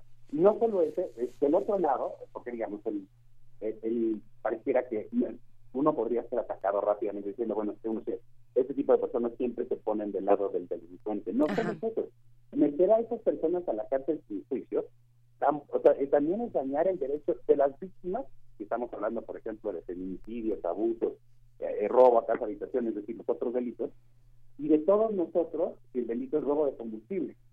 Porque lo que vamos a hacer es meter al chavito de 16 años que ahorita que está quemado en, y atendiéndose en Texas, a él es al que hubiéramos metido al bote en, en este, con, el, con el delito con presión preventiva oficiosa y no a las personas que organizaron eso. Es decir, si hay delincuencia organizada de lo que pasó en, en Hidalgo el fin de semana, las personas que proporcionaron rápido bidones que llevaron a la gente, que les pusieron a, a recoger la gasolina, es a esas personas a las que queremos eh, procesar, no a los chavitos que no les queda de otra más, recoger la gasolina. Claro, que es otro de tus intereses de investigación, Ricardo, a los, los jóvenes, ¿no? ¿Cómo, ¿Cómo ha afectado de manera diferencial, cómo ha impactado diferencialmente a los jóvenes frente al resto de la población, pues esta, esta eh, lucha contra el narcotráfico de, este Calderón y Peña Nieto y ahora, pues lo que pueda ocurrir con el nuevo proyecto de Andrés Manuel López Obrador, ¿no?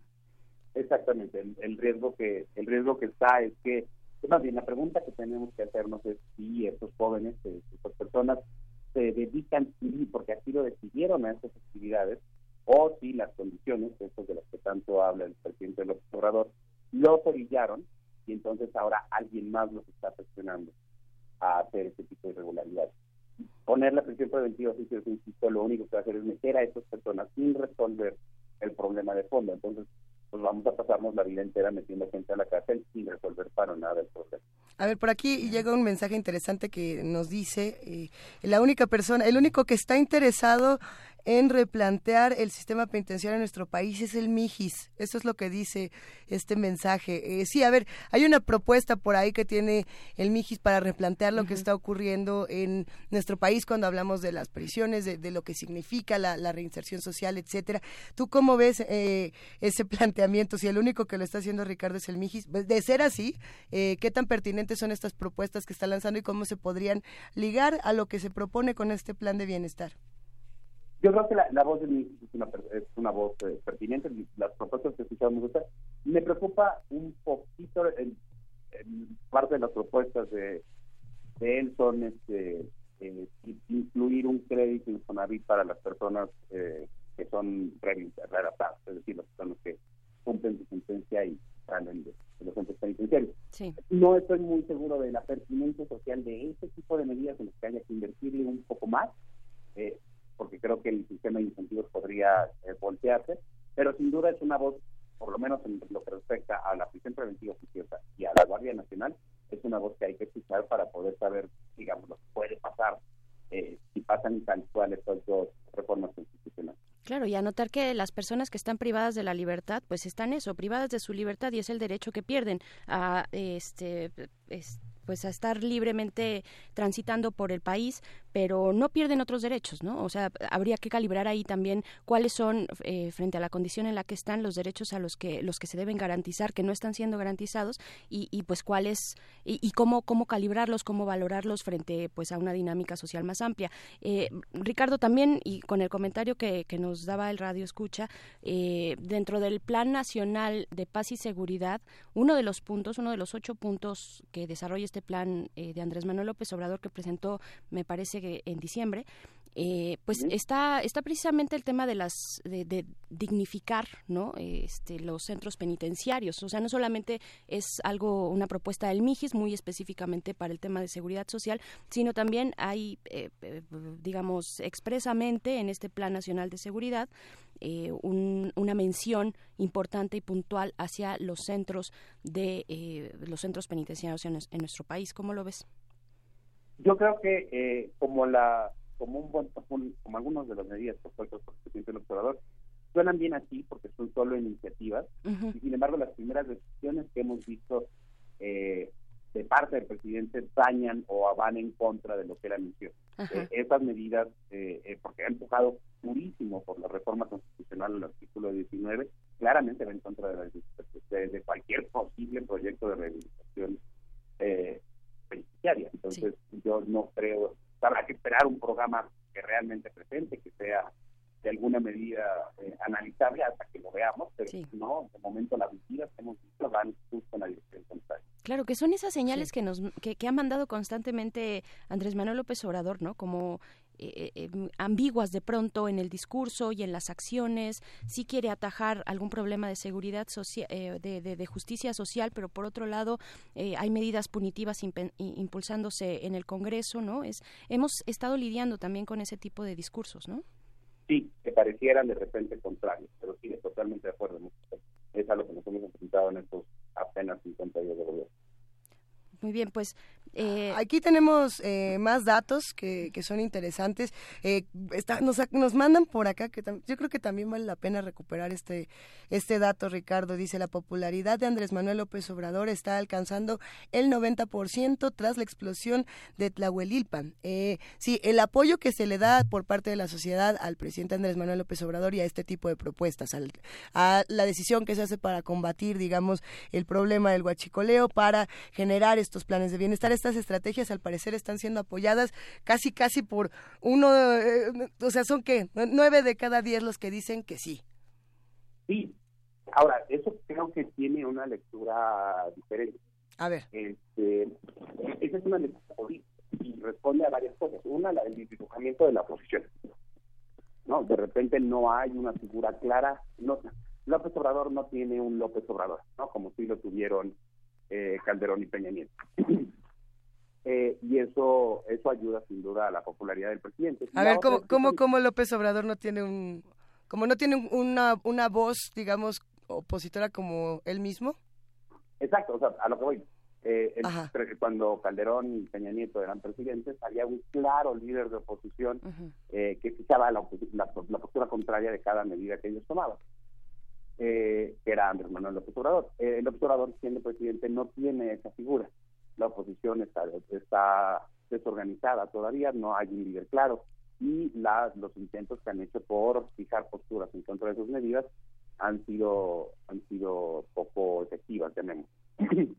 y eh, como comentábamos hace ratito, eh, precisamente esas medidas lo que tienen es ser efectivas, es decir, tener eh, apoyo, lo que generan es un apoyo social inmediato. el problema es que esas medidas no son sostenibles en el largo plazo. O sea, hoy el apoyo ahí está sin duda, pero habrá que ver si en cinco meses, cuando ya no alcance el dinero público para tomar estas medidas, el apoyo se mantiene en los niveles en los que está. Claro. Este, Ricardo, bueno, ahorita que hablas de la oposición, también pienso en la relación que ha tenido sociedad civil, en la eh, diferencia del trato, de la estrategia eh, de desde sociedad civil con estos temas hacia el Ejecutivo eh, federal, ¿no? Eh, ¿Tú, ¿Tú notas alguna diferencia entre cómo fue esta relación y esta dinámica entre sociedad civil y, por ejemplo, Peña Nieto y ahora sociedad civil y Andrés Manuel López Obrador hablando de oposición y de cómo se está configurando esta en la sociedad?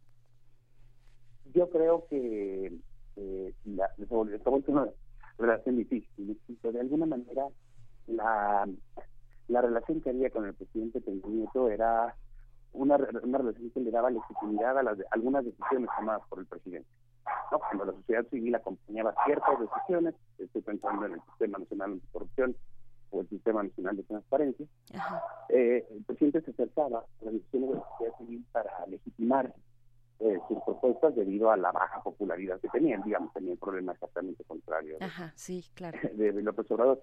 El problema con López Obrador que tiene ahora, digamos, la sociedad civil es que esta gran legitimidad, esta gran popularidad con la que tiene el proyecto de la, del actual presidente pone en una situación incómoda a la sociedad civil y lo que creo es que nos toca a nosotros, desde la sociedad civil, dar una discusión mucho más técnica, mucho más tranquila, eh, ponerle un poco de calma a algunas de las decisiones, poner los puntos específicos en las cosas que nos están preocupando eh, y que han logrado. Por ejemplo, la discusión de la Guardia Nacional, pues claro, toda la sociedad civil organizada. Yo no he escuchado una sola voz desde la sociedad civil organizada a favor de la Guardia Nacional. Y digo, eh, o sea, realmente buscando un análisis eh, de la Guardia Nacional serio en favor, y no hay ninguno.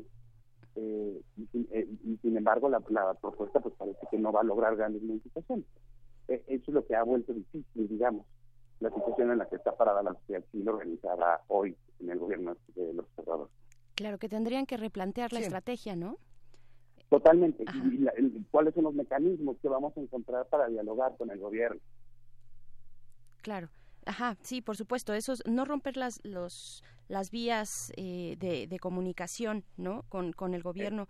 Eh, y que también, como, como lo mencionas, y es muy interesante, pues este, con este mandato, este mandato eh, popular que tiene Andrés Manuel López Obrador, que está ejerciendo, ¿no? que está ejerciendo el poder político que se le fue que le fue delegado en las elecciones irrefutablemente, ¿no? La gente votó, confió en Andrés, Andrés Manuel López Obrador, le dio ese voto de confianza de manera eh, apabullante y es lo que está ejerciendo, ¿no? Y, y, y, cómo sociedad civil está lidiando, lidiando con eso cuando pues son voces, por supuesto, especializadas frente a un poder eh, legitimado este, como pocas veces se ha visto, ¿no? De acuerdo. Ah, lo que yo creo es que este, lo que yo creo es que nos hemos enfrentado a el hecho de que hay 30 millones de personas que hayan apoyado a López Obrador no significa que eh, hayan apoyado en todas sus decisiones. claro. Se trata de una decisión simplista. Uno tuvo que elegir entre cuatro personas. Sí. No le quiero restar legitimidad al observador. Él es el presidente y es la persona que puede armar proyectos. Pero eso no significa que no podamos dar la discusión en cada tema, en cada propuesta. Vaya, yo no creo que el observador sea infalible. Entonces, habrá que estar ahí pendientes cuando se equivoque. Bueno, a ver, para resumir esta conversación, querido Ricardo Alvarado, eh, el plan de bienestar contra el guachicoleo va a dar más o menos a cada familia, más o menos eh, 8 mil pesos mensuales. Eh, eso, por supuesto, es una medida inmediata, como bien dices, que tendríamos que esperar unos cuatro meses para ver si funciona y si no, al parecer fue un riesgo que a lo mejor no valió tanto la pena y que se debió tomar otro tipo de estrategia. ¿Hasta ahí vamos, vamos bien? Sí, totalmente. Ok. si me permites como anotar, ah, también lo que tenemos que escuchar en estos días es un fortalecimiento de la presencia, pues voy a decir policíaca, pero bueno, se parece que ya no existe, por lo menos militar, eh, para que las personas no sean, digamos, ya les quitas la voluntad que tienen de, robar combustible, ahora tienes que también permitir que no las obliguen a robar combustible. Y eso pasa por fortalecer la seguridad en estos 91 municipios fortalecer la seguridad y como bien apuntabas, eh, esta, este tratamiento, eh, eh, investigar más a fondo qué es lo que pasa también con la relación con el crimen organizado, ¿no? Que me pareció que era eh, pertinente saber qué tanta información tenemos de otros vínculos que también tendrían que atacarse de, de, de otra manera. Pero bueno, hay, hay cosas muy interesantes, por supuesto que lo que nos estás contando está despertando distintas opiniones en nuestras redes sociales y siempre da gusto cuando hay muchas opiniones, pero ¿con qué te quedas de todo esto? ¿Qué tendríamos que estar observando para los próximos días? Eh, yo me imagino como de aquí a que termine el mes, ¿qué tenemos que atender en esta, en esta conversación? Yo lo que creo que hay que estar pendientes es, una, a ver cómo empiezan a andar eh, la entrega de apoyo y si eso reduce de alguna manera los incidentes en los ductos y permite normalizar el traslado de gasolina. Y dos, si se anuncian medidas de seguridad en estos días que permitan eh, saber que estos municipios no solo tendrán políticas sociales, sino también políticas de seguridad pública que, que apuntan los procesos. Claro, así es. Y Ricardo, también pues eh, hablando de, de, cómo el gobierno federal está comunicando este tipo de planes, este plan, este amplio, amplio plan de bienestar para prevenir el huachicoleo, que además atañe a otras áreas o a otras, a otros sectores más bien de la población, ¿no? Adultos mayores, jóvenes, universitarios, eh, etcétera. Eh, ¿cuál, cómo, ¿Cómo ves tú esta, esta comunicación de, los, de, las conferencias matutinas que yo creo en un primer momento, pues claro que se, que se aplaude esta cercanía eh, con los medios de comunicación por parte del Ejecutivo, pero eh, nos están faltando cifras, nos está faltando eh, algún tipo de minuciosidad en cómo serán repartidos, eh, bajo qué criterios estos recursos, cómo se determinó, digamos, la estrategia para saber eh, en qué casos sí y en qué casos no serán dados los recursos. Bueno, para el caso del, del, Huachicol, pues son 91 municipios específicamente por donde atraviesan los ductos, pero hay una gran cantidad de, de, otros casos de, distintos sectores poblacionales. ¿Tú, ¿Tú cómo ves? ¿Estamos teniendo la información necesaria? Por parte por parte del ejecutivo suficiente yo, yo creo que aquí es importante separar diferenciar rendición de cuentas de propaganda. Y las conferencias de prensa se parecen más a un modelo de propaganda que tiene sentido estricto en un sistema político. Eh, decía Maquiavelo que la parte fundamental del poder es mantenerse en el poder y eso es sin duda lo que está haciendo Andrés Manuel López Obrador. Pero si creemos que las conferencias de prensa y rendición de cuentas nos vamos a perder por completo. Eh, el presupuesto de egresos de la federación no está en transparencia presupuestaria y ya pasaron los 20 días hábiles que tenía la Secretaría de Hacienda para subir eh, eh, para subir estos datos públicos a raíz de la aprobación en la Cámara de Diputados. las propias gráficas sobre el robo de combustible cambian de formato de un día para otro, son contradictorias entre sí las cifras y pues no hay quien nos explique porque cuando uno cuestione lo que el presidente dice es que lo que él tiene son otros datos. No, esta simpática apuesta Fondo Monetario Internacional, a mí lo que me preocupa es pues, cuáles son los números del gobierno federal, con base en qué evaluaciones, con base en qué perspectivas ellos creen que la economía puede al 4% y de cara sin más eh, una perspectiva hecha por el Fondo Monetario Internacional. No porque haya que creerle puntillas al Fondo Monetario, sino eh, pues sí creo que es un poco más serio que les siguen puesto en contra. Hay muchos comentarios. Queremos agradecerte por tu participación, Ricardo Alvarado, politólogo por la UNAM, eh, investigador en Mexicanos contra la Corrupción. Te, te mandamos un gran abrazo y sin duda agradecemos tu opinión y hablaremos muy pronto. Gracias a ustedes por el espacio y que, viva el debate público. Muchas gracias. Buen día. Eso, que viva el debate, que viva la multiplicidad y la pluralidad de opiniones. Eh, por acá Pablo Extinto, para cerrar esta conversación, nos decía, hay que entender el momento actual de generación de un nuevo sentido popular desde la visión de Gramsci.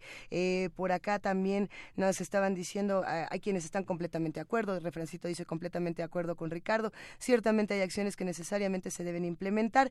Eh, por acá J. Espinosa nos dice, pero a ver, ¿por qué tenemos que apoyar económicamente a aquellos que roban para que no sigan robando. Todas estas preguntas y más son las que intentamos eh, responder y también generar generar más preguntas, más y más preguntas en este programa y con ello nos vamos a un poco más de música para los que están haciendo comunidad con nosotros. Esto es Moom de Colorful Starwood.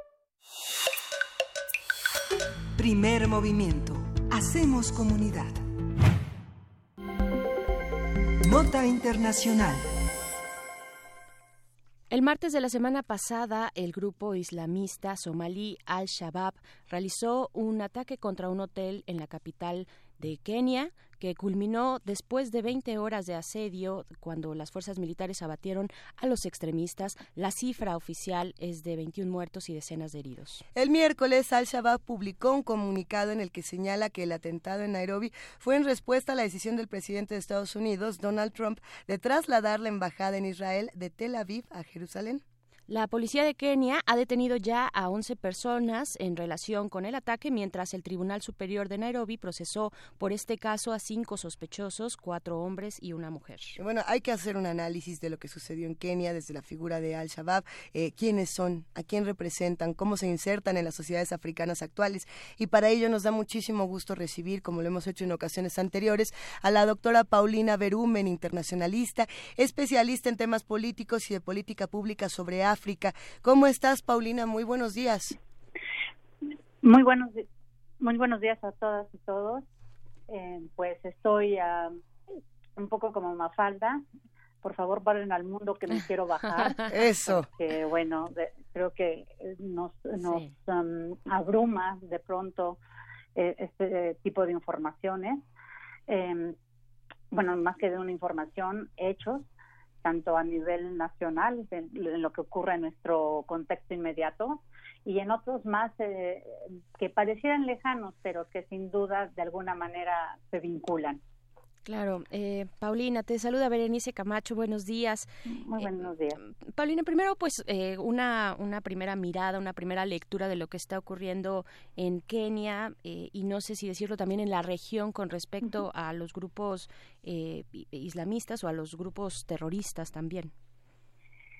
Sí, creo que hay una primera mirada, sin duda el resultado es hacia Kenia pero la primera mirada es hacia Somalia, que ya en otras ocasiones hemos tenido la oportunidad de, hablar de este espacio de, eh, que tiene una compleja situación em, política o en transcurso de conformarse eh, una estructura estatal después de muchos años de una guerra civil eh, precisamente y para contextualizar eh, eh, de manera pronta, desde luego trataré de hacer esto de la manera más sucinta posible, pero bueno, hay que tener en cuenta que Somalia tiene desde 1991 tras la caída de, de, un gobierno dictatorial de Siad Barre, eh, crea una situación muy eh, compleja e inestable dentro del, espacio territorial somalí. Y eso pues dio una idea de no solamente ideas sino una realidad de un vacío de poder. Eh, es más de una eh, digamos una desestructura de la figura estatal y quedando esto en manos casi de a, un mejor postor que quiera tomar eh, alguna iniciativa para organizar eh, al pueblo somalí, al pueblo somalí dentro de Somalia, porque hay que decir que, bueno, eh, el grupo étnico somalí, digamos, esta cultura somalí, mm. se extiende más allá de las actuales fronteras de lo que conocemos como Somalia y que bueno estaríamos hablando un poco hacia el, sur de Djibouti, toda la parte este de Etiopía y una parte eh, hacia el este de Kenia. Entonces, esto vuelve, como bien has mencionado, esto vuelve una situación no solamente local entre Somalia y Kenia, sino una ah, situación regional. Ahora bien, este vacío de poder que se, que se suscita en 1991 y que va a transcurrir durante eh, fácilmente 20 años eh, tras esta guerra civil, va a dar paso a una serie de otros actores, ¿no? Pero que no están desligados de otro de otras realidades eh, muy muy cercanas como son los radicalismos em, islamistas que se que se traducen de manera muy concreta en grupos terroristas y algo un vecino pues muy cercano es sin duda Al Qaeda, ¿no? A esta zona. Y es en ese contexto que eh, eh, ahorita vamos a hablar de Al-Shabaab, pero bueno, ha habido, había otros grupos también en la mira de estas propuestas radicalistas islamistas en la región del Cuerno de África, eh, que dicho sea de paso, bueno, hay que, eh, como mencioné hace un momento, pues estamos ubicados en una zona de paso eh, muy dinámico, pero también inestable en algunas cuestiones políticas y sociales y bueno, pues muy cercano a, Medio Oriente, particularmente em, hacia, hacia la parte de Medio, de Medio Oriente. Entonces, esto nos da una, una idea de la dinámica que puede surgir en esto en este espacio del Cuerno de África. Y bueno Al-Shabaab eh, eh, surge como esta eh, digamos grupo insurgente de carácter islamista radical y grosso modo puedo decirles que tiene como cuatro etapas rápidamente, ¿no? Eh, este, este, ante esta mm, guerra civil, pues surge un grupo que más o menos busca eh, tomar como el control, el poder, eh, ocupar la capital, y tiene diversos éxitos militares hacia el año 2000.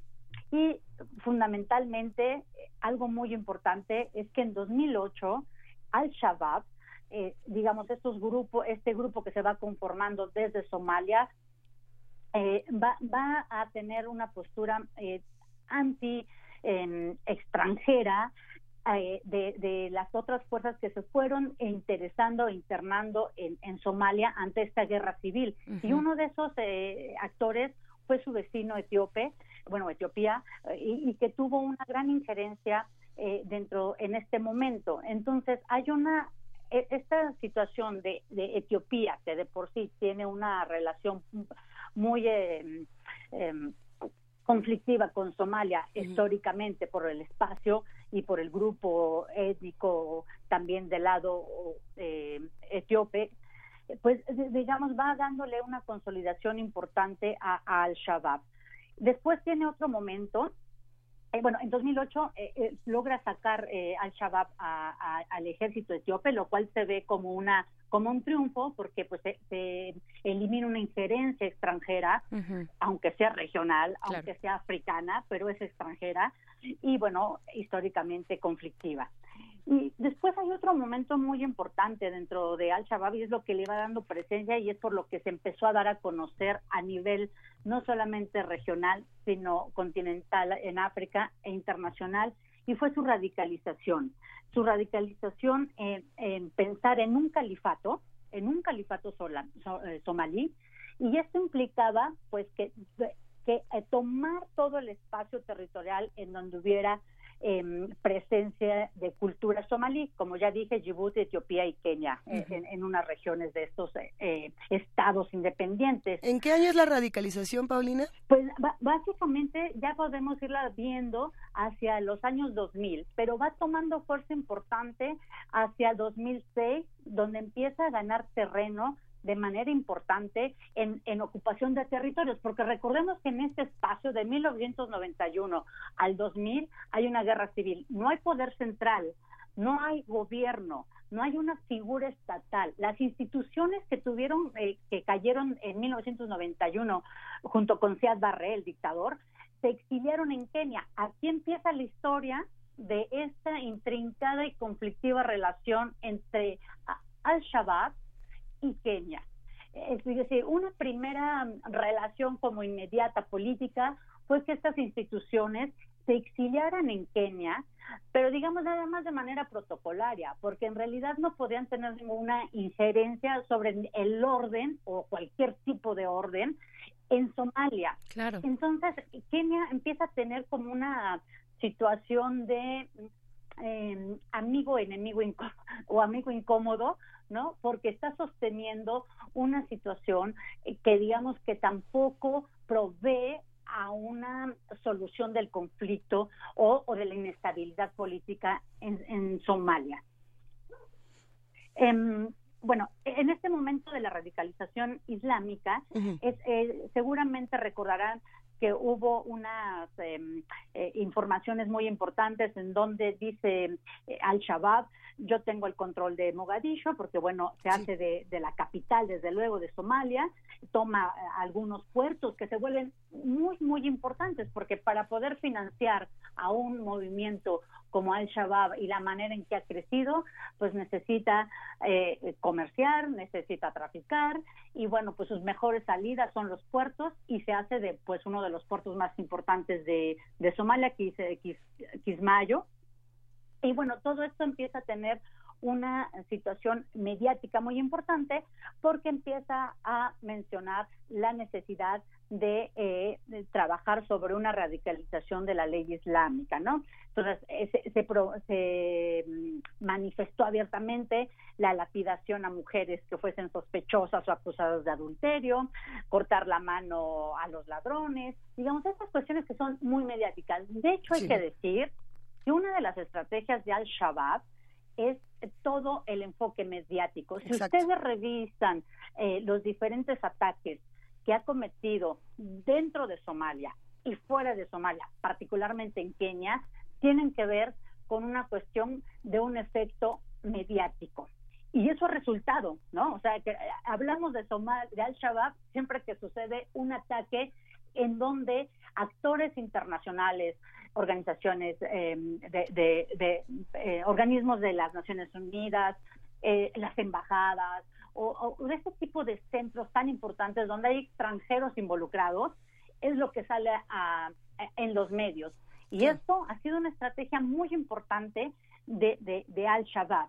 Permíteme, Paulina, detenernos un momento justo en ese punto que me parece importantísimo. Eh, una de las diferencias de Al-Shabaab con otros grupos es precisamente eso. Eh, si bien muchos de los grupos, y lo habíamos hablado en otras ocasiones, buscaban esta atención eh, mediática, decir, sí fuimos nosotros y habrá los que se adjudicaban hasta lo que no habían hecho, ¿no? que en alguna ocasión creo que lo platicamos con el Estado Islámico, no lo recuerdo, pero bueno.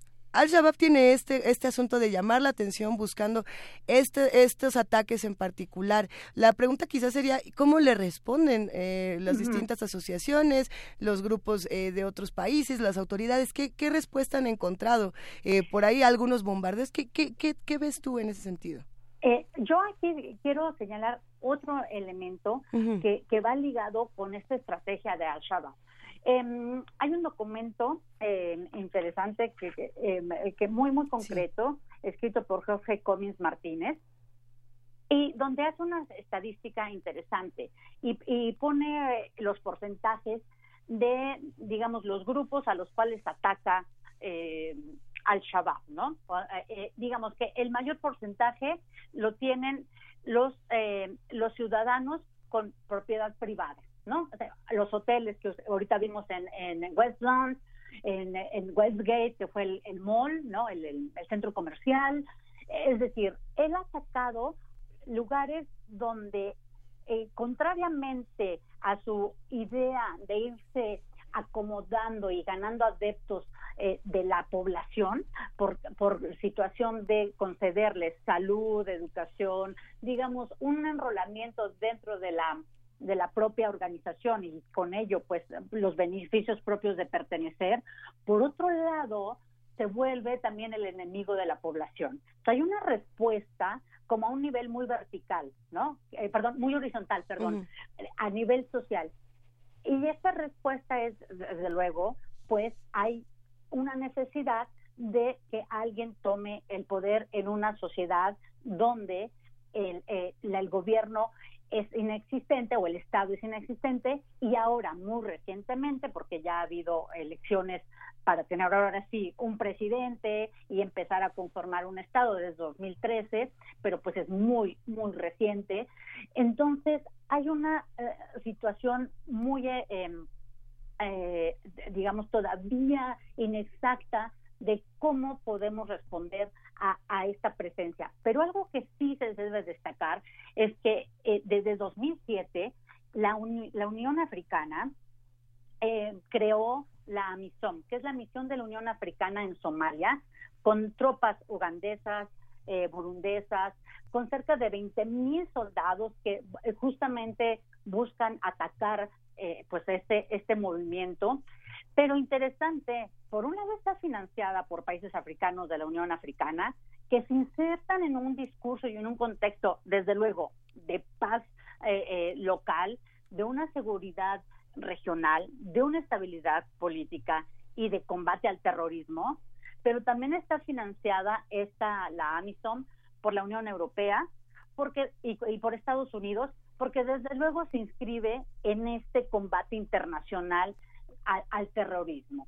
Entonces, hay esta situación donde hay muchos actores que se están que se conjuntan, pero que parecieran ser invisibles al mismo tiempo y al-Shabaab es el el que aparece en primer plano y en primer orden cuando sucede un ataque como el reciente de, de, magnitud muy, muy importante, o cuando atacó la Universidad de Garissa en Kenia, o cuando eh, ataca el, centro comercial en Westgate, en, igualmente en Kenia.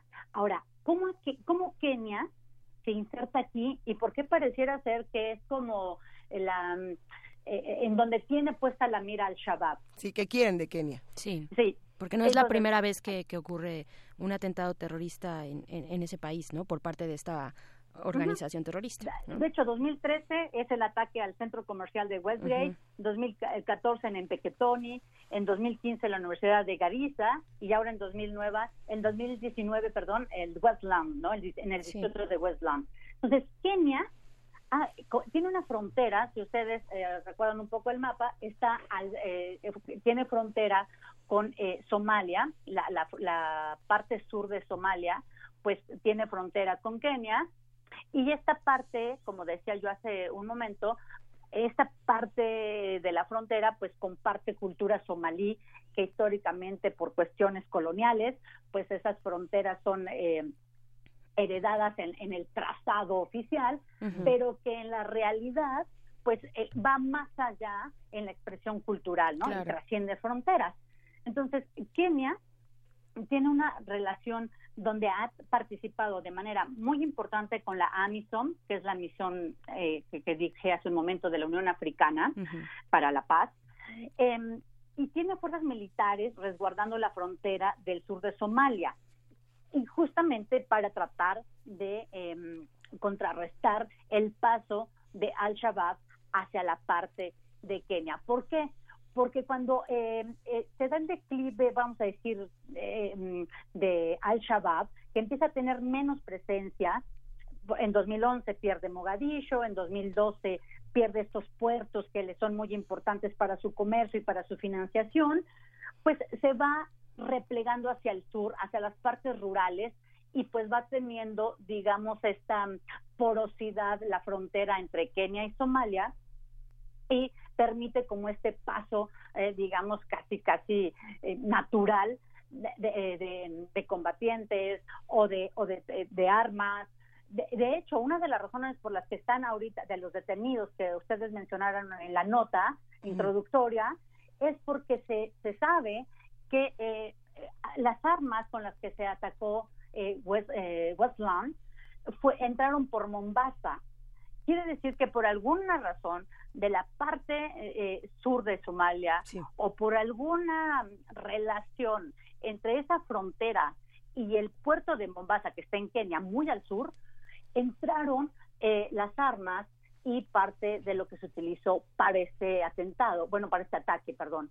Entonces, esta situación usted eh, se vuelve como muy dinámica, conflictiva, pero al mismo tiempo incomprensible, porque de dónde podrían sacar, pues justamente, pues todas estas, eh, este, eh, estos recursos para este tipo de ataque. Exacto. Entonces, Kenia se vuelve realmente como un, un enemigo y un, y un vecino muy incómodo para los objetivos de Al-Shabaab.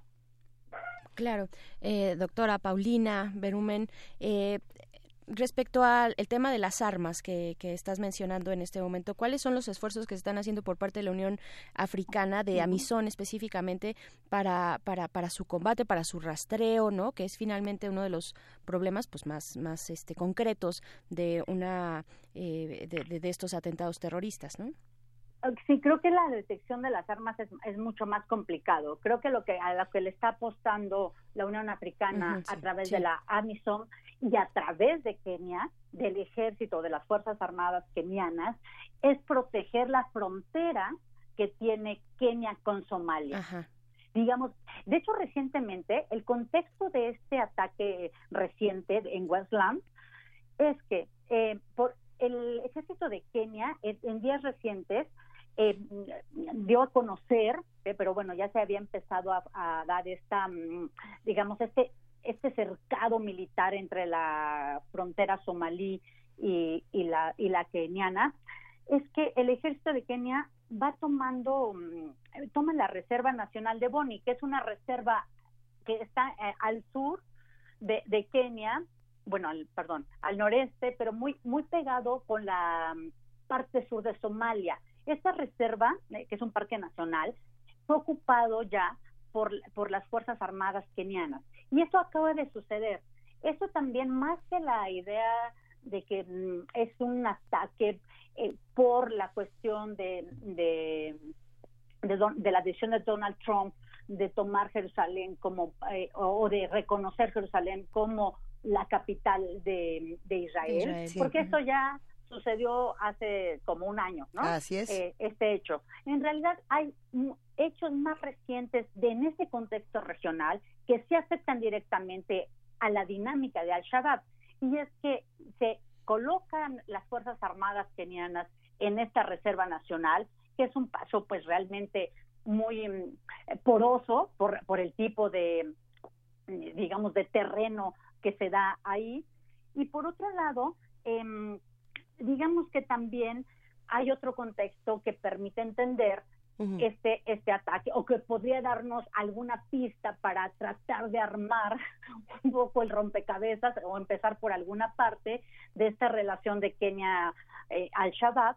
Y es que el, eh, recientemente también un tribunal keniano eh, ordenó que tres sospechosos de complicidad con los ataques que se dieron en Westgate, que eso fue en 2013, pues fuesen juzgados, ¿no? Entonces, se da como una serie de relaciones de verdad mucho más locales, pero que tienen una amplitud eh, en términos de la seguridad regional, de la eh, seguridad continental y de un discurso que sabemos que existe ya eh, desde hace varios años con una con un combate al terrorismo internacional. Y Kenia se ha insertado en ese discurso, también apoyado por, Estados Unidos, por la AMISOM, eh, eh, por este, digamos, esta política regional eh, continental africana, que desde luego busca insertarse en las necesidades de una de un contexto global en donde el terrorismo toma una fuerza importante que se puede ir desdibujando aparentemente se desdibuja, pero más bien, y esto es a ojos de diversos analistas de Al-Shabaab, es más bien, Al-Shabaab es una organización que se adapta a las circunstancias. Entonces va tomando de manera oportuna eh, los elementos que va eh, eh, teniendo o, que va entreviendo en el, contexto político y toma esta, estas Em, pues iniciativas de ataque para decir no estoy del todo desaparecido, tengo una voz y está negociando conmigo, sin mí en, en, todo lo que tiene que ver con la reorganización del gobierno somalí. Kenia está apoyando eh, esta decisión y no nos están tomando en cuenta. Y yo tengo tentáculos largos, aunque ustedes no los vean. Y ese es un poco eh, el mensaje, desafortunadamente, que Westlands eh, ha tenido eh, recientemente en el espacio eh, del Cuerno de África. Y con ese mensaje justamente nos vamos a despedir agradeciéndote por toda esta reflexión, Paulina Berumen, por este recorrido histórico que concluye justamente con muchas preguntas de lo que le espera a Kenia, de lo que le espera esta región. Te mandamos un gran abrazo. Eh, saludos para todas y todos. Muchas gracias. No, hombre, gracias a ti, Paulina. Te mandamos un abrazo, gracias. Y despedimos esta segunda hora. Quédense con nosotros porque ya viene poesía necesaria, mesa del día y muchas cosas más.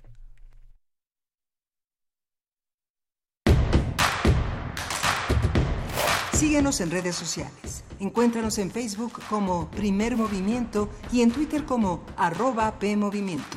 Hagamos comunidad.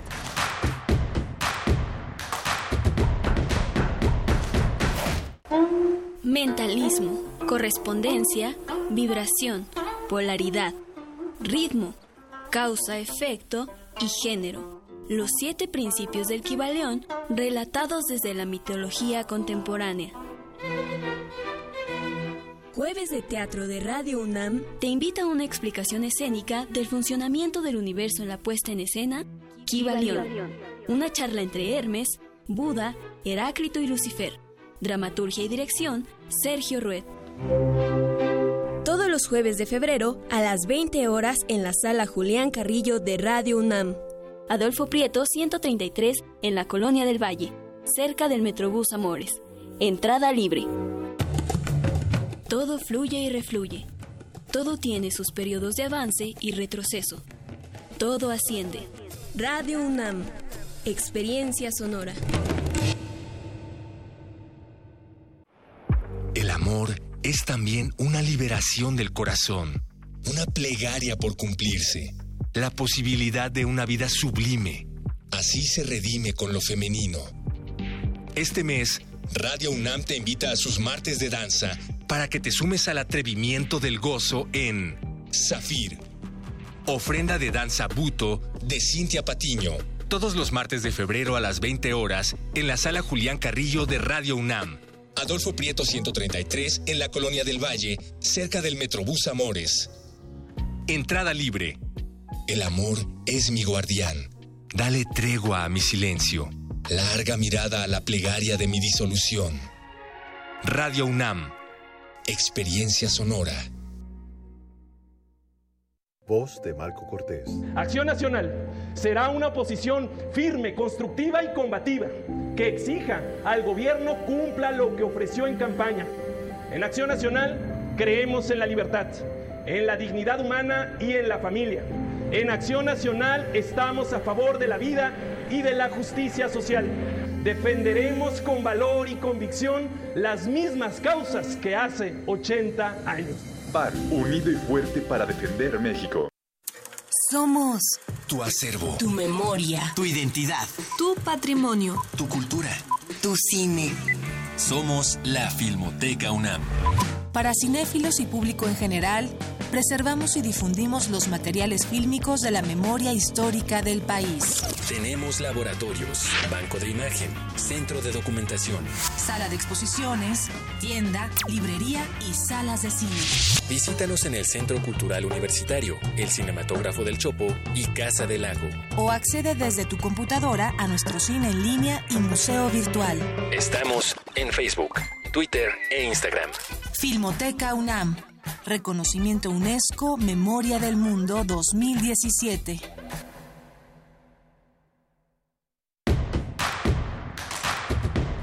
Encuentra la música de primer movimiento día a día en el Spotify de Radio UNAM y agréganos a tus favoritos.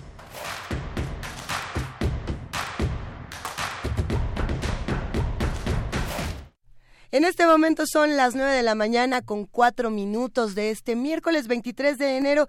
Y sí, nos emociona muchísimo continuar eh, con esta charla que teníamos a principio de la, de la segunda hora, querida Berenice Camacho, sobre eh, estos nombramientos que se antojan para eh, que pasen cosas nuevas, diferentes, en algunos casos muy buenas, en otros casos emocionantes, con muchas expectativas. Hay que ver qué va a pasar con estos medios públicos. Siguen los nombramientos, hay que hacerle un espacio importante aquí para el debate, pues por la evidente relevancia que tienen en los medios en general para nuestro país, cómo deben ser los medios públicos, cuáles son, primero que nada, los perfiles, los perfiles de estos personajes que ya hemos eh, enlistado aquí, se van, se van sumando, vamos ahí cazando también la noticia, porque esto es reciente de hace un unos momentos, ¿no? Entonces estamos ahí cazándolo también. ¿Tú ya tienes algunos nombres todavía o para reforzar los que ya dijimos y Hay que, que, no repetirlos, se olviden, ¿no? Ajá. Los volvemos a comentar porque por ahí mandaron un mensajito de ¿y cuál era cuál? A ver, va de nuevo. Ya, ya por cierto, están en Twitter, están en la transmisión en vivo para los que también eh, eh, siguen estas conferencias matutinas del presidente Andrés Manuel López Obrador. Eh, son, repetimos, Radio Educación se va para Gabriel Sosa Plata, que le mandamos un gran abrazo. Imer es Aleida Calleja, Sistema de Radio y Televisión, Genaro Villamil, Canal 22, Armando Casas, que estaba, como ya habíamos comentado, hace unos meses, hasta hace muy poco tiempo en TV UNAM. En TV Educativa, Lidia Camacho, Notimex San Juana Martínez, este que por cierto tuvo mucha eh, como polémica en estos últimos días. Yo creo que es emocionante ver estos cambios y hay que estar muy atentos a lo que a lo que proponga San Juana Martínez. Canal 11, eh, Canal 11 también tiene, es, es, emocionante ese lado José Antonio Álvarez Lima y Canal 14 Fernando Coca. Eh, esto es lo que nosotros tenemos hasta este momento de, de información. Creo que hay mucho que, que rascar a qué queremos de estos nombramientos, qué queremos que se haga desde las distintas radios, desde los, desde los distintos canales, Berenice. Sí, por supuesto, estar muy atentas con eso porque finalmente pues hay condiciones, condiciones eh, digamos, específicas que atañen a los medios públicos, a qué se deben, a cuál es la razón de ser de los medios públicos, no hay que olvidar eso, eh, cuál es desde su aspecto de transparencia hasta los derechos que tienen, que es uno de ellos, de hecho, eh, los derechos de las audiencias, y creo que son personas que han cuidado, no solo que han cuidado, sino que tienen una trayectoria probada al respecto y que seguramente darán cosas, buenas cosas de qué hablar, eso al menos esperamos, y si no, pues también estaremos ahí eh, con la lente muy afinada para estar viendo qué se hace con un recurso tan importante como los medios eh, nacionales públicos en nuestro país, ¿no? Eh, estábamos haciendo la broma fuera del aire para los que vieron esta película Spider-Verse, eh, los multiversos de, de Spider-Man, del hombre araña. Con gran poder viene gran responsabilidad, aunque esa frase parezca que ya pasó de moda y que ya no la queremos volver a escuchar. Hay que recordarla de vez en cuando, si hay mucha responsabilidad en esto. Y por lo mismo, cada vez que hay un nombramiento como este, eh, se le desea siempre éxito y responsabilidad. Claro Y- que sí. Y, y hablando, y ahora que tocas la palabra mágica de nombramientos, pues también ver cuáles son los perfiles, ¿no? Cuáles son los perfiles idóneos, adecuados. A mí me da mucho gusto leer esta lista, pero no siempre, no siempre hay como eh, esa confianza o ese voto de confianza en los distintos nombramientos. Por eso también es importante acercarse de pronto a observatorios, a observatorios que, que pues ponen la lupa en las designaciones públicas que hace el poder, en este caso el poder ejecutivo, porque pues es importante, eh, no todo se elige vía eh, voto popular, ¿no? No todo se elige de esa manera, hay poderes es. que se eligen de otra, de otras maneras, como la designación, y pues hay que estar pendientes en cómo se designan, bajo qué, ba- bajo qué parámetros y cuáles son los perfiles de las personas que están siendo eh, o que están concursando, digamos, para ocupar un cargo público en este país. ¿no? Y bueno, y hablando de, de estas noticias que de pronto eh, llegan y que impactan cierto, en este caso los medios públicos, por otro lado el mundo literario, eh, ya acaban de dar hace unos minutos el premio Alfaguara para los lectores apasionados que digan, bueno, ¿y quién se lo llevó y cómo estuvo? Eh, sí, el autor argentino Patricio Prom, eh, que es además muy joven de Rosario, en 1975, ha sido el ganador del premio Alfaguara de novela. Con este, con este título mañana tendremos otros nombres. Eh, vamos a ver qué tal se pone. Yo ya, yo ya quiero saber de qué va. Eh, es, es emocionante, al parecer es, es de amor. Eh, y, bueno, Ah. vámonos a la poesía necesaria. Vámonos con Ay. Primer movimiento. Hacemos comunidad. Es hora de Poesía Necesaria. En próximos días se estará llevando a cabo el noveno Concurso Nacional de Poesía Paralelo Cero 2019, esto es en Ecuador, y pues ya tenemos algunos, pues algunas noticias de cuáles serán, más bien ya tenemos la noticia de cuál es este, este libro ganador, ya se anunció, se va a dar eh, el premio en, en próximos días y eh, corresponde al libro Poemas de mi patio y de otros lados. El ganador es eh, René Mauricio Gordillo Vinuesa. Escribe este libro bajo el seudónimo de Gigi Cicerón. Y pues esto, esto es algo que se desprende, algo muy breve, para después escuchar también a Bomba Estéreo. Lo que vamos a escuchar es la canción Pájaros, Pájaros porque de esto habla este poema. Ha pasado un pájaro por encima del patio, primero llegó su canto, luego su sombra en el cemento, después el sonido de sus alas. En mi mente son tres instantes, en el pájaro solo el vuelo.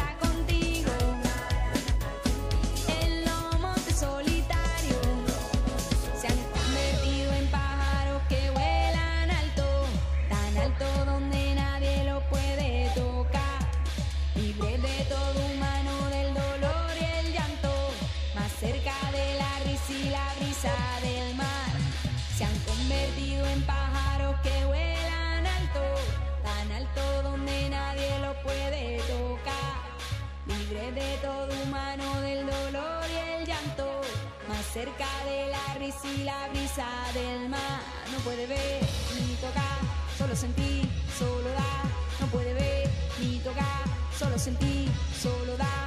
No puede ver ni tocar, solo sentir,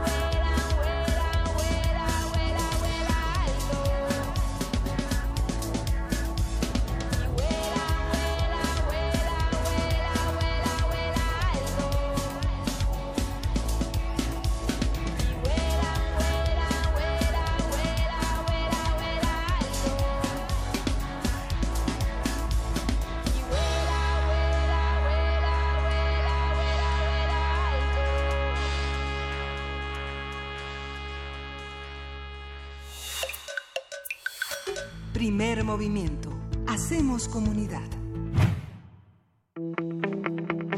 La mesa del día. Con el objetivo de promover la preservación de la riqueza lingüística, la Asamblea General de la ONU aprobó en 2016 una resolución para pro- pro- proclamar el 2019 como Año Internacional de las Lenguas Indígenas a partir de una recomendación del Foro Permanente para las Cuestiones Indígenas. Habría que preguntarnos, ya lo estábamos haciendo en la Junta mientras planteamos este tema, ¿qué entendemos por, por, lenguas, lenguas indígenas? y por qué tenemos que seguir haciendo las las propias divisiones, ¿no? De hay lenguas indígenas, bueno, ya les vamos a dar un año, ¿no? Es como sí o es necesario para qué. Bueno, vamos a ver, vamos a De eso, de eso vamos a ir. Exacto. Las cifras de la ONU señalan que existen 6.700 lenguas y el 40%, el 40% de ellas está en peligro de desaparecer. Se calcula que cada dos semanas desaparece una lengua. De acuerdo con el Foro Permanente para las Cuestiones Indígenas de la ONU, además de métodos de comunicación, las lenguas indígenas también son un sistema de conocimiento amplio y complejo que se ha desarrollado a lo largo de milenios y son fundamentales para la identidad de los pueblos indígenas, la conservación de sus culturas, sus conceptos e ideas, así también como para la expresión de la libre determinación. A partir de la declaración de la ONU de 2019 como el Año Internacional de las Lenguas Indígenas, hablaremos sobre este concepto, qué significa y qué problemas presenta. Para ello nos acompaña, ha vuelto esta cabina y nos llena de felicidad el maestro Leopoldo Baliñas, antropólogo, lingüista e investigador del Instituto de Investigaciones Antropológicas de la UNAM. Como bien saben, es miembro de número de la Academia Mexicana de la Lengua. Era, era ya, ya, eje. Y ahorita después platicamos de eso. Y se ha dedicado, eso sí lo sabemos todos requete bien, se ha dedicado al estudio de algunas lenguas indígenas, de muchas, y sobre todo de redignificar el lenguaje como tal. Yo creo que es una labor genial la que haces, Leopoldo. Te queremos y bienvenido a este espacio. No, muchísimas gracias y muchísimo gusto de veras. No, hombre. Bienvenido, Leopoldo. Eh, Que además entró como rockstar, entró como, como un sol a esta cabina. Ustedes no saben la el Ay, furor sí. que causó al llegar a esta cabina eh, y pues muy justificado, Leopoldo. Bienvenido. No, muchas gracias. Leopoldo, a, a ver, eh, necesito... Lenguas indígenas. Ajá. Tenemos, por supuesto, en, en nuestro país una eh, pluralidad y una infinidad de lenguas que proteger. Eh, algunos dirían que ponerle el calificativo o el adjetivo indígena eh, está en realidad limitando en lugar de ayudando. ¿Tú cómo ves? ¿Qué es lo que entendemos actualmente por lenguas indígenas? Bueno, en, en términos generales, lenguas indígenas, al menos en América, que, incluyendo Estados Unidos, eh, se refiere realmente a las lenguas que eran y que son eh, eh, de origen eh, americanas, digamos, no antes de la llegada de los europeos. Sí. Eh, que entre otras características, sí, lo que hacen es a la vez identificar a los grupos que las hablan. Es decir, a diferencia de nosotros, que si hablamos español no somos españoles. ¿no? En el caso de las lenguas indígenas, el que es otomí es otomí porque habla otomí y habla otomí porque es otomí. Y se vuelve... Es decir, mi lengua es mi identidad. Exactamente. En Eso el caso de, de los de los indígenas, en, yo diría en América en general, obviamente en inglés no hay indígenas, son indian, ¿no? O native, eh, en fin, el, el nombre va porque obviamente también el término de indígenas desde el 92, desde el siglo pasado, con, eh, eh, en fin, el quinto centenario y todo lo que generó, muchos creían y mantienen, o sea, creen que indígena es despectivo o que no es propio, y se han movido a len- lenguas autóctonas, lenguas originarias, bueno, lengua materna es un absurdo del tamaño del universo, pero nos gustan los absurdos de ese tamaño. Eh, pero en realidad lo que son son lenguas de que se hablan por la población descendiente, aunque no exclusivamente, de la gente que era originariamente, digamos, americana. Este término luego se hace extensivo para las lenguas que podemos llamar muy minoritarias de grupos muy marginados de los distintos países, ¿no? O sea, en Europa hablar de lenguas indígenas se oye se oye raro porque este, pero sí se habla de grupos étnicos, por ejemplo. ¿no? Pero los grupos étnicos son los grupos de poder allá, ¿no? O sea, uno habla de, de croatas y habla, en fin, en, en América no. Cuando uno hace referencia a, a- en México concretamente a etnia, nunca, voy a decirlo de manera muy, muy cromática, espero no ofender, se ve blanco. O sea, no se ve moreno. ¿no? O sea, el- o al revés, más bien, uno dice etnia y ve moreno. No, Le- no, no, claro. no ve este. eh, es decir, si un día dijera alguien que llega alguien, a jugar nada más, un, un rubio que dice que es indígena, que se ha sucedido, la gente ya sospecha, Claro. ¿No? Porque está asociado a muchos otros elementos culturales. ¿no? De una, so- de, de una sociedad, de esta idea también nacional que venimos arrastrando, en fin. Eh, ahora que mencionas eh, los, las, las etnias de Europa que están en el poder eh, y que no es necesario nombrarlas tal vez como tal, no, no hay una necesidad. En el caso de las lenguas indígenas hay una necesidad, hay una necesidad intrínseca de darles un lugar eh, predominante, digamos, dentro de un discurso que intente eh, pues precisamente este re- remediar digamos la desigualdad que puede existir en cuanto a privilegios que tienen unos grupos frente a otros Sí, obviamente eh, en el caso es decir, lo que se haga de las lenguas indígenas también se hace de cada uno de los grupos. Es decir, es primero hacerlos visibles, hacer que la sociedad nacional no se crea eh, exclusiva del universo y que su lengua es la única y, y que la única que sirve o que sus prácticas culturales son las, las válidas.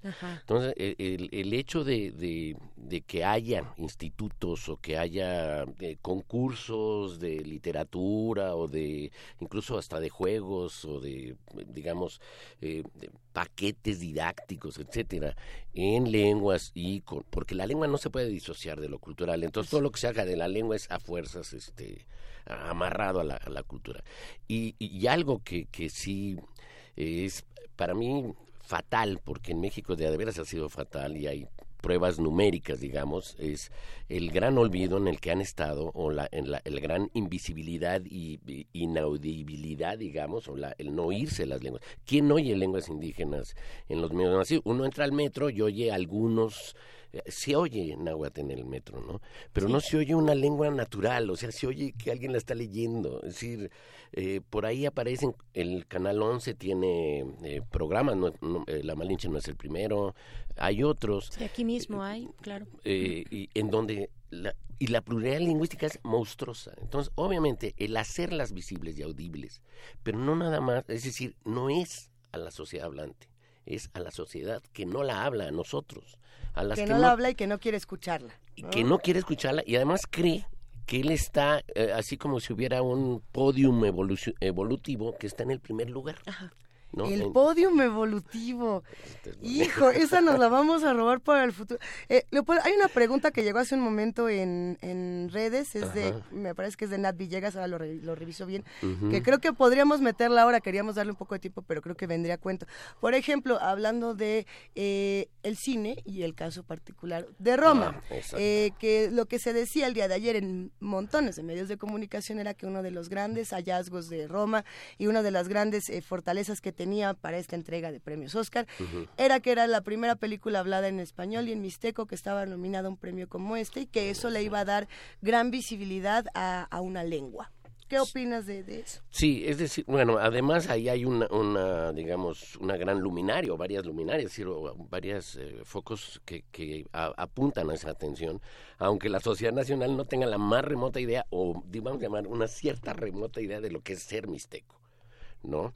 Pero el hecho de oír una lengua, pero además de, bueno, de, oír y ver que se habla con una, es decir, que es, que es lengua cotidiana o que puede ser lengua cotidiana, tiene obviamente su- sus ventajas. No es obviamente la primera, sí de Mixteco quizá, pero ha habido varios intentos, hay viejas películas, El Jardín de Isabel me parece que por ahí se habla maya, en fin, eh, bueno, no se digan los que ha hecho Sabido, eh, donde hay náhuatl, eh, bueno, hasta las de Juan Diego hablan náhuatl, ¿no?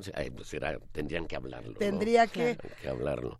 Pero el hecho de que solo aparecía el náhuatl, porque además México es palabra de origen náhuatl, entonces hay una especie de que eh, el náhuatl es el y la maya para Yucatán son las lenguas digamos importantes, ¿no? Pero el mosaico lingüístico, por llamarle mosaico, es decir, en realidad es, es son las pléyades lingüísticas en México es monstruoso. O sea, Las es, eh, eh, el- la variabilidad lingüística, la riqueza lingüística que tiene México es verdaderamente impresionante. En ese sentido, ¿tú estarías de acuerdo, eh, Leopoldo Baliñas, en que hubiera un día o un año, así como, a ver, el 2019 es el año de las lenguas indígenas, o tendría que ser el año de la riqueza lingüística, o, o tendría que ser, ¿cómo? ¿Cómo lo nombramos?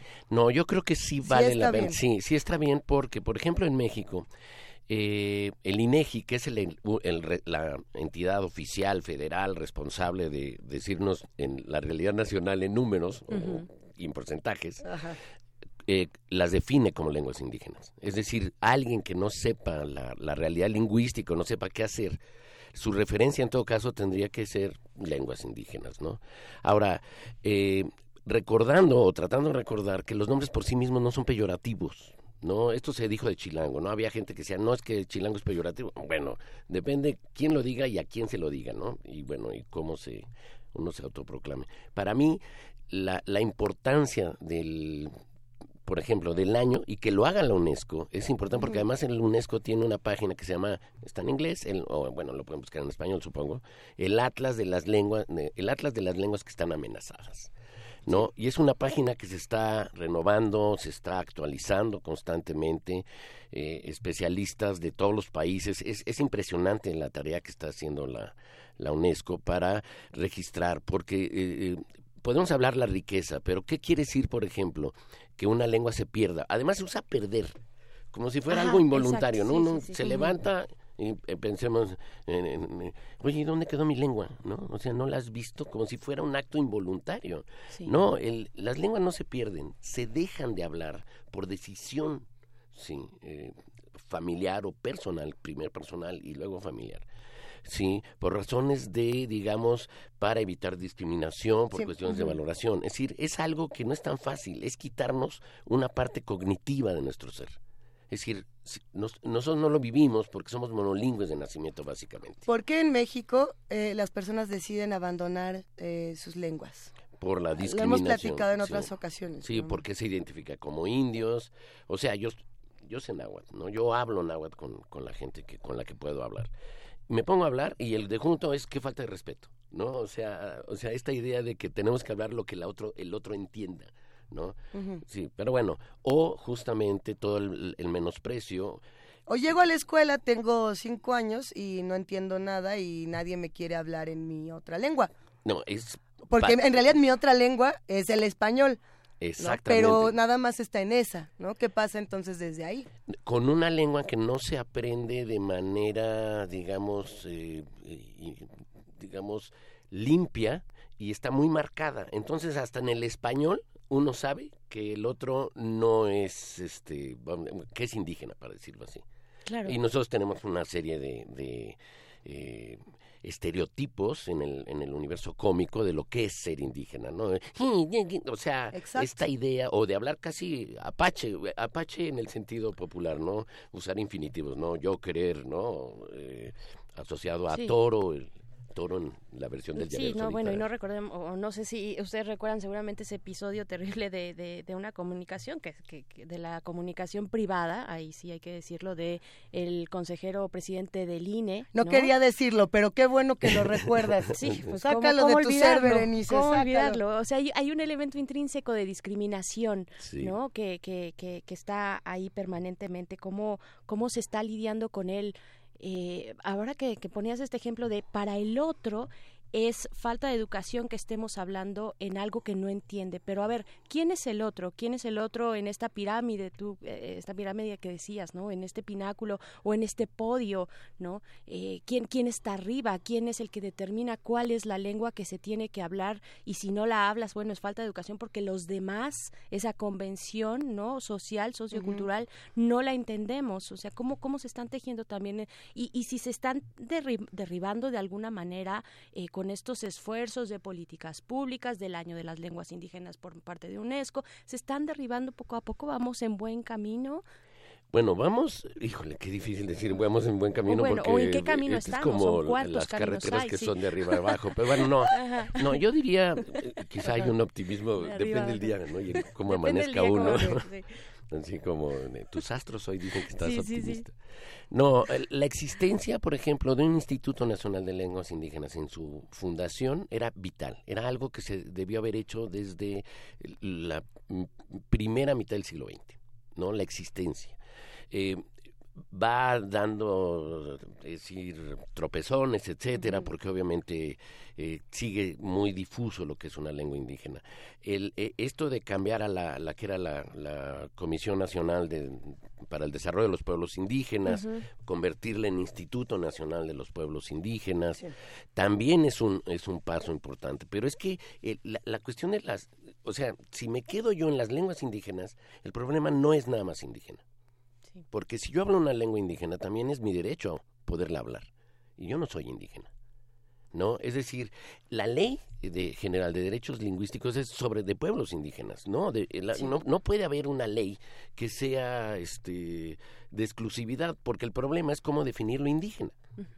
En la Constitución la in- lo, lo indígena se define de manera verdaderamente esquizofrénica, lo que felicito a los diputados y senadores que hayan redactado eso, porque por un lado dice son los descendientes de los pueblos que eh, estuvieron al, al principio de la colonia en este país. Eso es lo que dice Es lo que dice.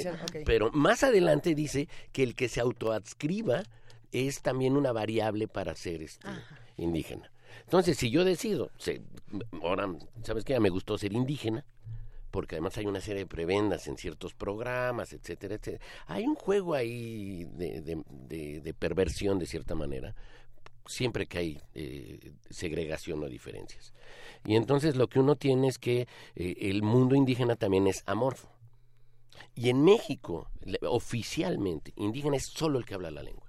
Entonces hay un grupo de, de, voy a decir, de personas en el norte, en Sonora, eh, eran ópatas, o sea, hablaban ópata y eran ópata. Se deja de hablar el ópata y el ópata desaparece del escenario étnico, o sea, ya no se considera que hay ópatas, aunque haya gente que se diga ópata.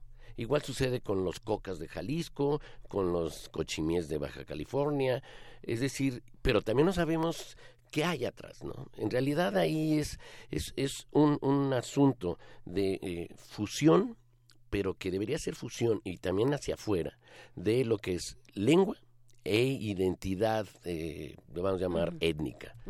Hay eh, una parte interesante de la relación eh, y de la violencia institucional, que de hecho con eso empezamos este programa hablando de violencia institucional, eh, que, bu- bueno, ha, ha durado muchísimos años cuando estamos hablando de lenguas indígenas, ya ni siquiera de los indígenas, No, de las de lenguas, lenguas porque en este momento nos estamos centrando, digamos, en la lengua.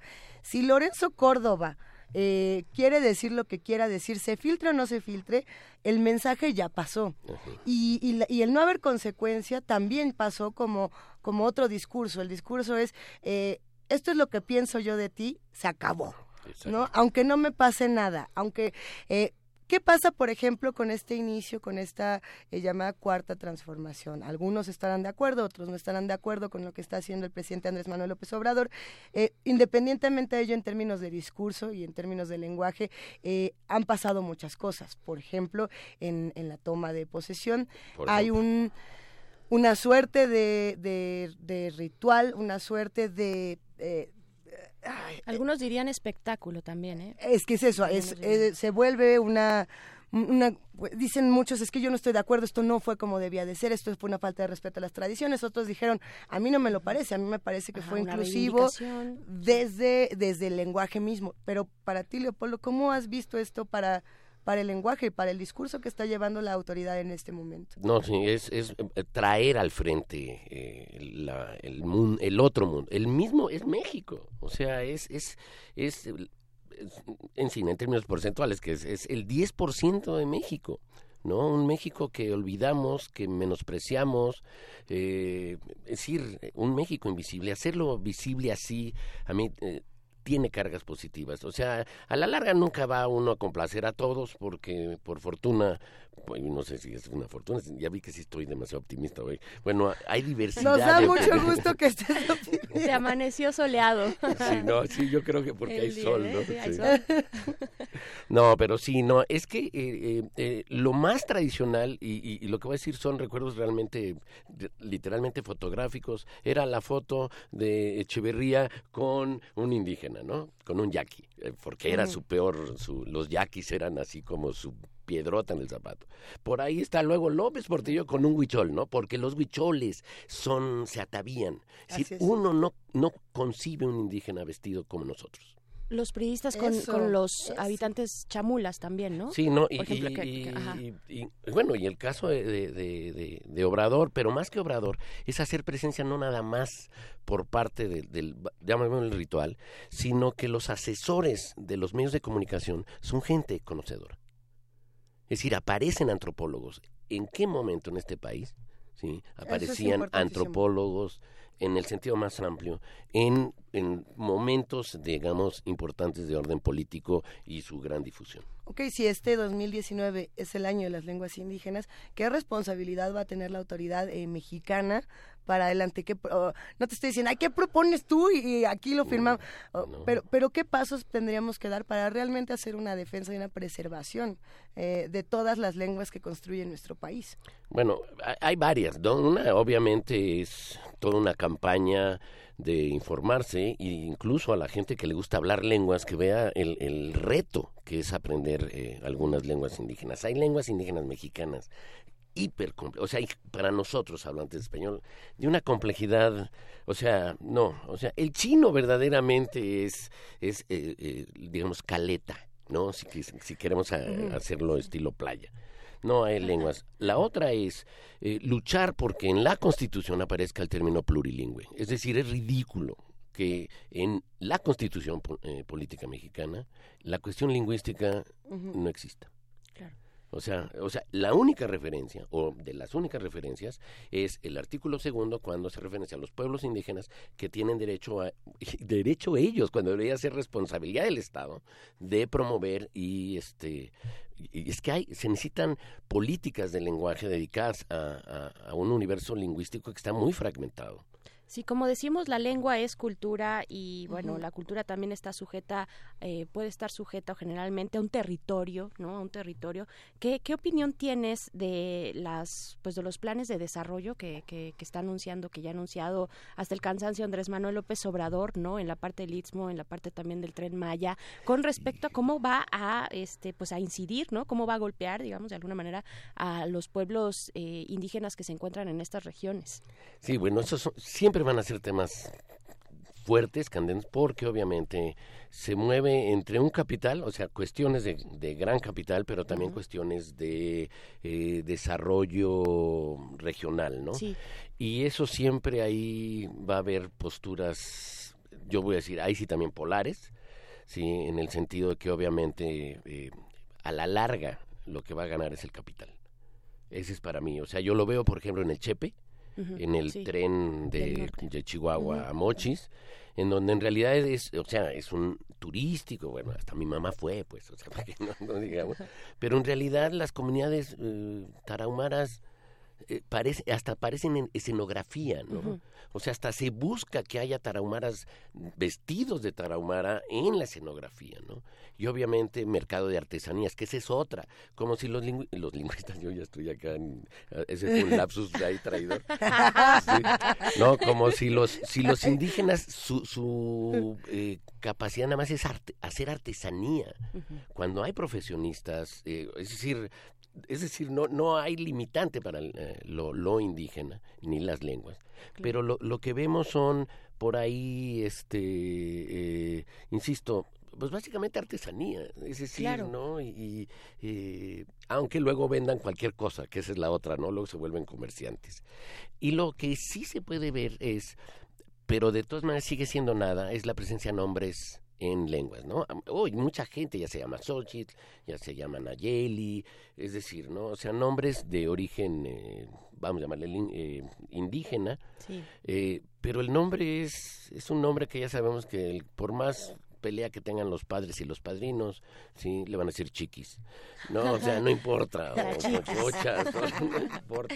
El gordo, No, el el pelón, gordo, exacto. la flaca. Sí. Oigan, aquí hay muchos comentarios en redes sociales. Estaba echando un, un vistazo a lo que nos escriben los que hacen comunidad con nosotros. Eduardo Mendoza dice: Me siento un verdadero ignorante, solo domino, medio, mejor dicho, uso el español y el inglés. Eh, AJ Espinosa nos dice: Amo las lenguas indígenas, pero me he encontrado con el problema de que no es fácil encontrar libros para aprenderlo de forma autodidacta. Esto sin mencionar que a algunas personas ha- hablantes les parece vergonzoso hablarlo, lo que estamos conversando Exactamente. y sobre todo enseñarlo. Eh, ¿Cómo cambiamos ese chip? ¿Cómo lo cambió? No, pues a, a punta de hablar y, y- y- hacer, es decir, el, Ujú. el- es decir, hay gente, eh, conozco a, a, a Don Nacho, Don Nacho es triqui, hablante triqui, ya es grande, y él eh, por sí fue a la escuela de antropología, a la, UNAM también, porque quería aprender para poder él luego enseñar su lengua, ¿no? A, a las generaciones, porque él sentía, eh, curiosamente ante esto, o sea, lo que menos hay que hacerle es cerrarle las puertas, por ejemplo. No, pero ya sabes, no, es que necesitas inscribirte. O sea, este mundo en donde hay, hay un mundo en donde uno debe ser verdaderamente humano. ¿No? Sí. Y la otra es, este, pues, o sea, enséñeme, o sea, así yo aprendí, o sea, a mí, tú háblame, ¿no? Aprendí yo en agua diciendo, háblame, y no nada más a él, a la, a la familia de, de Alfredo Ramírez, ¿no? Que fue el- la familia que me enseñó, ¿no? Eh, en donde, claro, te tratan a la larga como perro porque enti- entiendes igual que un perro, pero eso es lo de menos, es decir, no, y además hay algo, en el caso particular de, de, de las lenguas, es que nosotros no hemos vivido discriminación por nuestro color de piel, bueno, es decir, la mayoría de nosotros, por nuestra manera de vestir y por el lugar que vivimos. Es decir, mientras nosotros no seamos golpeados constantemente, ¿sí? Es, es decir, no sabemos durante el, el- el- el- la presión y por eso la gente dice, ¿para qué te enseño algo que no, no te sirve? Porque a él, a la persona que toma esa decisión, eh, no le sirvió o eso es lo que él cree. ¿no? Además lo marca, lo define como, como indígena. Hay un, hay un dato en los censos que vale la pena. Eh, el censo de 2010 y el, y el conteo del 2015 agregaron un- una pregunta, eh, una es si hablan lengua indígena, pero la agregaron en otro lado que es si se considera indígena. Entonces, el, el número de hablantes de, de lengua indígena es alrededor de 7 millones, ¿no? según el conteo. Pero el número de personas que se reconocen como indígenas es casi del 25% en México. Pero la gran mayoría no son los que hablan lengua indígena. Es decir, los que se consideran indígenas son estos que recuperan la identidad nacional, etcétera, etcétera. Porque un indígena, en- no todos obviamente, estoy, estoy generalizando, la situación es bastante compleja, pero lo que menos quiere parecer o, ser identificado como indígena. No, no, Claro. es, sí, es eh, algo que curiosamente no es exclusivo de México. No es exclusivo de No, México. ¿Qué podríamos decir de otros de otros países brevemente? Bueno, por ejemplo, lo, lo que se hace en los países sudamericanos, básicamente los, los de, de, digamos, el Alto Amazonas, bueno, eh, Colombia, etcétera, es decir, en donde ya las organizaciones indígenas empiezan a tener peso, pero también hay otra vez regresamos, son pueblos altamente mar- marginados, pueblos muy pequeños, hablando pueblo no de eh, unidad urbana, sino de culturas y sobre todo que no tienen la posibilidad de recursos, ¿no? Y la gran la gran hegemonía de la sociedad, digamos las sociedades nacionales. Pero las redes traen una ventaja, porque lo, lo que hacen las redes es que ahora cualquiera verdaderamente, se- sobre todo indígena o no indígena, puede escribir. Ahora hay un repunte en el sentido de, de usuarios de lengua indígena, porque ahora ya la pueden usar en, por los teléfonos, por los, eh, en fin, los chateos, ya hay páginas, hay, hay este, enteras en lengua indígena. Por ahí ya hasta en Wikipedia, ah, en Wikipedia hay, incluso ya hay ciertas opciones, así hasta eh, como en Garrote, me- no, en donde hasta uno puede traducir al náhuatl. Es decir, el- a pesar de que cuando uno se va a traducir al náhuatl, es mi caso, o sea, yo digo náhuatl, pero no hay un náhuatl. Hay muchísimas lenguas nahuas, ¿no? Yo he dado clases de náhuatl hablado y cuando vienen a mí digo, no, yo el que hablo es el del centro guerrero. Entonces, si tú quieres aprender el de la Huasteca, pues sí, puedes estar conmigo, pero vas a, no vas a entender. O sea, te puede servir un poco escuchar, etcétera, ¿no? Pero es, es difícil. Ahora, no lo digamos con otras lenguas, cuyo el, el, náhuatl tiene un conocimiento desde la colonia, desde el siglo XVI. Pero hay lenguas en donde no se les reconocía porque son, o sea, se sabe que existen, ¿no? Lenguas demasiado olvidadas, lenguas que están a punto de dejarse de, de, de hablar. Pues bueno, es qué, qué interesante. Sigamos con esto. Por cierto, pues no, no dejar de mencionar ahora que está el tema de Roma y, y de las 10 nom- nominaciones al Oscar, ¿no? Este, la, la actriz principal, ¿no? Yalitza Aparicio. Yo me metí ahorita un poquito a ver, pues, de, de qué se trata su historia. Estoy acá en, en Wikipedia y acá se, y acá se dice, se menciona que sí, su padre es mixteco, su madre es triqui, es triqui, pero ella tuvo que aprender para la película, tuvo que aprender el idioma mixteco porque no lo sabía, no, no lo había aprendido. Entonces, Mira. pero por eh, eso por un lado y por el otro también ver que hay tiene una nominación a mejor actriz para pues para un, un este festival como como son los Óscares, ¿no? Pues ahí- También interesante. Eso creo que queda como una reflexión interesante. Muchos de los que eh, tienen eh, padres, eh, tienen familiares que justamente les dicen no, no lo hables, no, Eh, no, mejor no, eh, que era lo que lo que estuvimos conversando. Oye, Leopoldo, y tenemos algún, es que quedan, un- ¿se puede un- una pregunta? Ya no se puede una pregunta, una, nada más. En- en- no para defender al español, sino también para decir esto también forma parte de la identidad. Eh, Juan R. Marín dice, el español no es parte de mi identidad porque no soy español, Eh, pero creo que lo que se refiere es también a lo que nos pasa a muchos de decir, a ver, eh, español en nuestro país. También hay un montón, no, es, no es Ah, el mismo que hablamos en. Sonora, que hablamos en Ciudad de México, que hablamos en Mérida. Esa misma riqueza que tenemos de tantas lenguas indígenas también hay en español en nuestro país. Sí, en efecto, y, y el, el- y se reconoce, pero el problema es que no se reconoce oficialmente. Es decir, En el caso de las eh, porque, por ejemplo, la SEP lo que hace es homogeneizar el español. Ajá. Cuando uno, el, el ASEB es la primera que debería respetar la manera regional de hablar. En Chiapas se vocea, se usa el voz, ¿no? Es decir, Ajá, vení, ajá, e- etcétera, ¿no? Y hasta hace poco, yo diría que sigue estando sancionado vocear, salvo los grupos que quieren ser chapanecos, pero este no es un problema de identidad estatal, este es un problema, es mi lengua, ¿no? O palabras que uno usa, papas, y que la televisión las prohíbe, o no las pone, o chile, ají, patatas, ¿no? Y eso se ve y Plaza digo- Sésamo, perdón, no me acuerdo. No, no, sí, Plaza Sésamo, por Pla- favor. la primera Plaza. Sésamo eh, era una vecindad y hablaban en un español cósmico. ¿no? No, decían balde, o sea, no usaban el español de las vecindades chilangas. Claro. Porque había que vender, era un programa para vender a América Latina. Y justo, si volteamos a ver América Latina, también está eh, esta, este, ¿no? esta batalla entre quién tiene el mejor español latinoamericano. Colombia, Colombia Se pelea este, por- se pelea, ellos se quieren pelea ser. porque ellos quieren tener ese triunfo. Pero bueno, eh, sigamos esta conversación. Leopoldo Baliñas, eh, antropólogo, lingüista, investigador del Instituto de Investigaciones Antropológicas de esta universidad. Gracias por estar No, acá una vez más. Vuelve pronto. Sí, les pago luego la terapia. Eso. Gracias, Leopoldo. Bueno, qué maravilla de conversación. Y hay que decirlo, Radio UNAM tiene dos programas que precisamente se encargan de explorar este, este universo lingüístico. Uno de ellos es Xochicóscatl con Mardonio Carballo. Y el otro, que además tenemos por aquí una canción para hacerle, para hacerle homenaje, es Calmecali de Vania Nuche, que quizá fue el primero que se aventuró en esta emisora a explorar eh, las lenguas de otra manera. Entonces vamos a escuchar de Cuyipí Si quieren escuchar la conversación completa que se tuvo con ellos, esta entrevista, la pueden buscar en www.radio.unam.mx en el podcast de Calmecali y de otras muchas series que tiene Radio UNAM. Vámonos a música.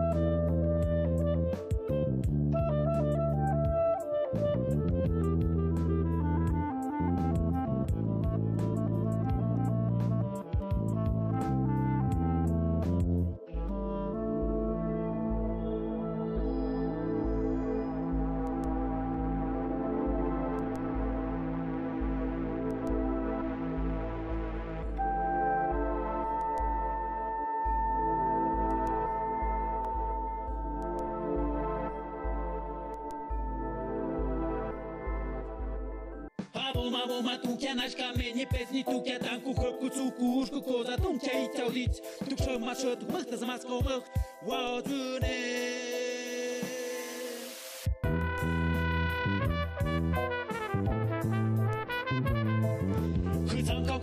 Płynął szok pomigu znów agedzi Konem bitci kona dihna tjuksa na jonda nash Negnom betnet, negnom betnet Kao i det po ugu det po Negnom betnet, negnom bet po Shegu det po Jaushu det po Negnom betnet, negnom betnet Go u det po u det Negnom betnet, negnom betnet Negnom betnet, negnom betnet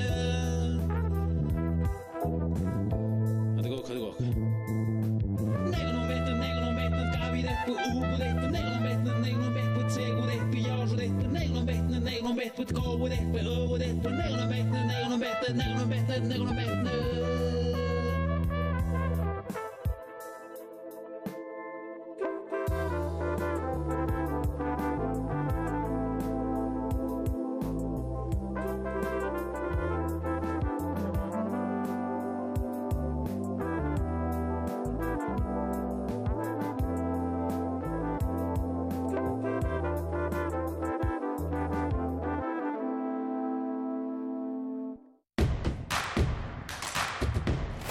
Encuentra la música de primer movimiento día a día en el Spotify de Radio UNAM y agréganos a tus favoritos.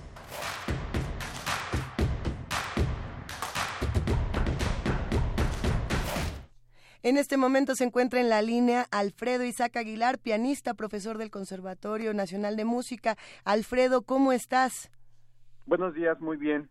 Qué ¿Y ustedes gusto. ¿Cómo les va? Mira, nos da muchísimo gusto poder escucharte y felicitarte por esta eh, este recital dentro del ciclo de concertistas de Bellas Artes de Limba. Eh, cuéntanos cómo está todo el asunto. Eh, bueno, pues eh, mm, hoy empiezo mi serie de conciertos de este año eh, que corresponde al 2019 como parte del grupo de al que pertenezco, que es el grupo de concertistas Bellas Artes.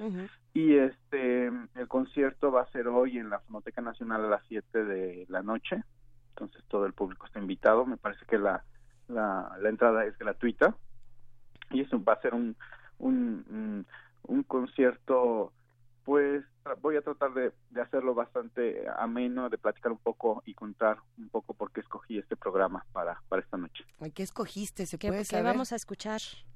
Bueno, voy a voy a tocar eh, dos sonatas de eh, el compositor austriaco este Joseph Haydn eh, y esto porque se- este año se conmemoran 210 años de su muerte, entonces podríamos decir que es año Haydn y también tocó una tercera sonata de compositor mexicano eh, Carlos Jiménez Mabarak una sonata para piano.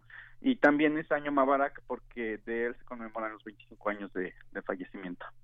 Entonces básicamente eso es lo que lo que voy a empezar, voy a tocar, perdón, y voy a empezar con una obra muy famosa que es un como a manera de introito para para el recital, es un preludio pequeño eh, originalmente escrito por Bach, pero transcrito por un compositor pianista muy famoso eh, Alexander Silotti. Perfecto, pues ahí está la invitación. Eh, recuérdanos de nuevo dónde, cuándo, cuáles son las coordenadas de este eh, concierto, de este, eh, sí, de este, esta conversación eh, que vas a tener con estas piezas musicales. Exacto, va a ser el día de hoy a las 7 de la noche en eh, la Fonoteca Nacional que está en Coyoacán.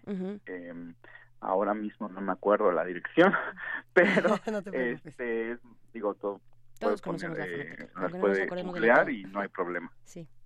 Muy bien, y esto también, este, solo apuntar que es entrada libre, el cupo es limitado, así es que eh, tomen ahí sus precauciones. Será en la sala Murray Schaffer, tengo entendido. ¿no? Exactamente. Muy bien. Oigan, para los que son fanáticos de la fonoteca, recuerden que la dirección, es que ya me la tatué, ¿eh? no, no, no vayas Ah, a creer, bueno. Alfredo. Gracias. Me, me la, me la tatué en mi manita para que nunca se me olvide. Es el, eh, Francisco Sosa 383 eh, y justamente es un espacio dedicado al sonido, a la experimentación y, y también a esta otra parte de, de memoria y de preservación. Yo creo que lo que vas a hacer el día de hoy va a estar buenísimo, sin duda, querido Alfredo Isaac Aguilar. Pues muchas gracias, muchas gracias también por ayudarme a difundir este este evento y también a la Fonoteca. Allá nos vemos, te mandamos un gran abrazo y mucho éxito. Buenos días. Hasta Muy luego. buen día. Muy buenos Pues días. va a estar buenísimo eso. A ver si nos damos todos una vuelta a la Fonoteca Nacional. Si quieren seguir Fonoteca, recuerden que está así, tal cual, arroba Fonoteca en Twitter y se pueden enterar no solamente de este concierto en particular, sino de todas las actividades que también de pronto Pavel Granados nos cuenta en su sección Fonografías de Bolsillo, Beri. Así es, muy, muy, muy deliciosa esta conversación, estas distintas conversaciones que hemos tenido con Pavel, pues dense un clavado ahí a la fonoteca. Y para cerrar, para despedir este primer movimiento, tenemos regalitos. Tenemos un paquete de libros, solamente, o sea, son dos libros, se va para una sola persona, un ganador que conteste la trivia que ya está maquinando, sí, sí va a haber Eh, trivia, que, ok. que ya está maquinando Luisa. ¿De qué se trata este paquete? Bueno, pues tenemos de Leonardo Lome- Lomelí Venegas. El título es La política económica y el discurso de la reconstrucción nacional 1917-1925. Esto, por supuesto, por la editoría, editado por la, la UNAM. Y también tenemos, tenemos ah, un segundo libro, Reparar una ausencia. Esto es una biografía de Antonio Carrillo Flores. Antonio, Antonio Carrillo Flores fue un economista, escritor, eh, político también mexicano y, y también fue segundo, es el segundo hijo, fue el segundo hijo del compositor Julián Carrillo. Así es que, mm, pues este también se va a ir, editado por el Colegio Nacional y el autor es José Ramón Cosío Díaz. Venga, ¿Y todo va a ser la trivia? Se va a ir al primero que nos llame, al primerito que nos llame al 55 36 43 39 y para recuperar un poco esto de cómo hablamos en nuestro país del lenguaje, eh, sí, de lenguas indígenas, también de los muchos eh, españoles que se hablan en este país, también de las muchas, muchísimas lenguas que tenemos. A ver, ¿tú tienes la palabra? ¿La palabra extraña? Yo tengo la palabra extraña. Tengo dos palabras extrañas, ver, pero creo que la más extraña es esta. Eh, ¿Qué significa? ¿no? Vamos a decir, al primero que nos llame y nos diga qué significa la palabra chirundo, Chirundo. Se va a llevar su paquete de dos libros. Se parece a bichi. A ver, chirundo. es una gran, esa es una pista demasiado grande. Chirundo es en ¿en qué en qué región? ¿En Guerrero?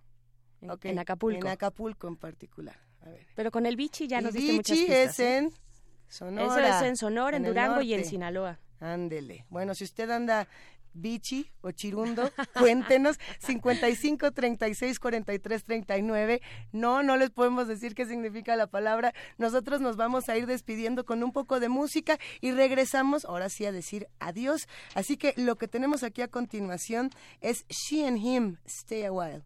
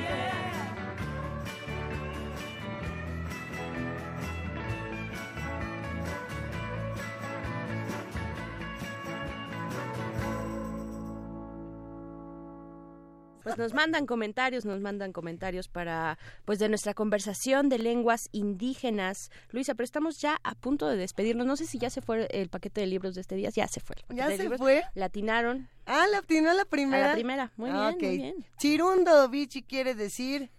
No, búscalo usted. Encuerado. Encuerado, desnudo. A eso es lo que quiere decir en Acapulco y en eh, Sonora, Sinaloa, ahí... Y Durango, pues Ahí en está. toda esa zona se dice bichi. Bichi, Bichi. Andas bichi. El plebe bichi. Ojalá que hiciera calor para no andar con 20 cobijas y mejor estar este, medio chirundos el día de hoy con estos tiempos tan helados. Pues muchas cosas pasaron esta mañana, pero me da tanto gusto compartirlas contigo, querida Berenice, que nos fue bien. Nos Pa- fue bien. Pasó, La, li- la libramos. pasó bien. así o, díganos ustedes si sí, si sí o si no. Gracias a todos los que hacen comunidad con nosotras. Estamos en arroba P Movimiento, en diagonal Primer Movimiento UNAM. Y como ya saben, tenemos teléfono que es el 55 36 43 39. ¡Ey! Ya vi que mandaron una foto de un, de un bichi. Pero bueno, es de espaldas, así que si, si la pueden ver en nuestras redes. Gracias por hacer comunidad con nosotros. Nos escuchamos mañana de 7 a 10. Y bueno, esto fue Primer Movimiento. El mundo desde la universidad. Radio UNAM presentó Primer Movimiento. El mundo de universidad.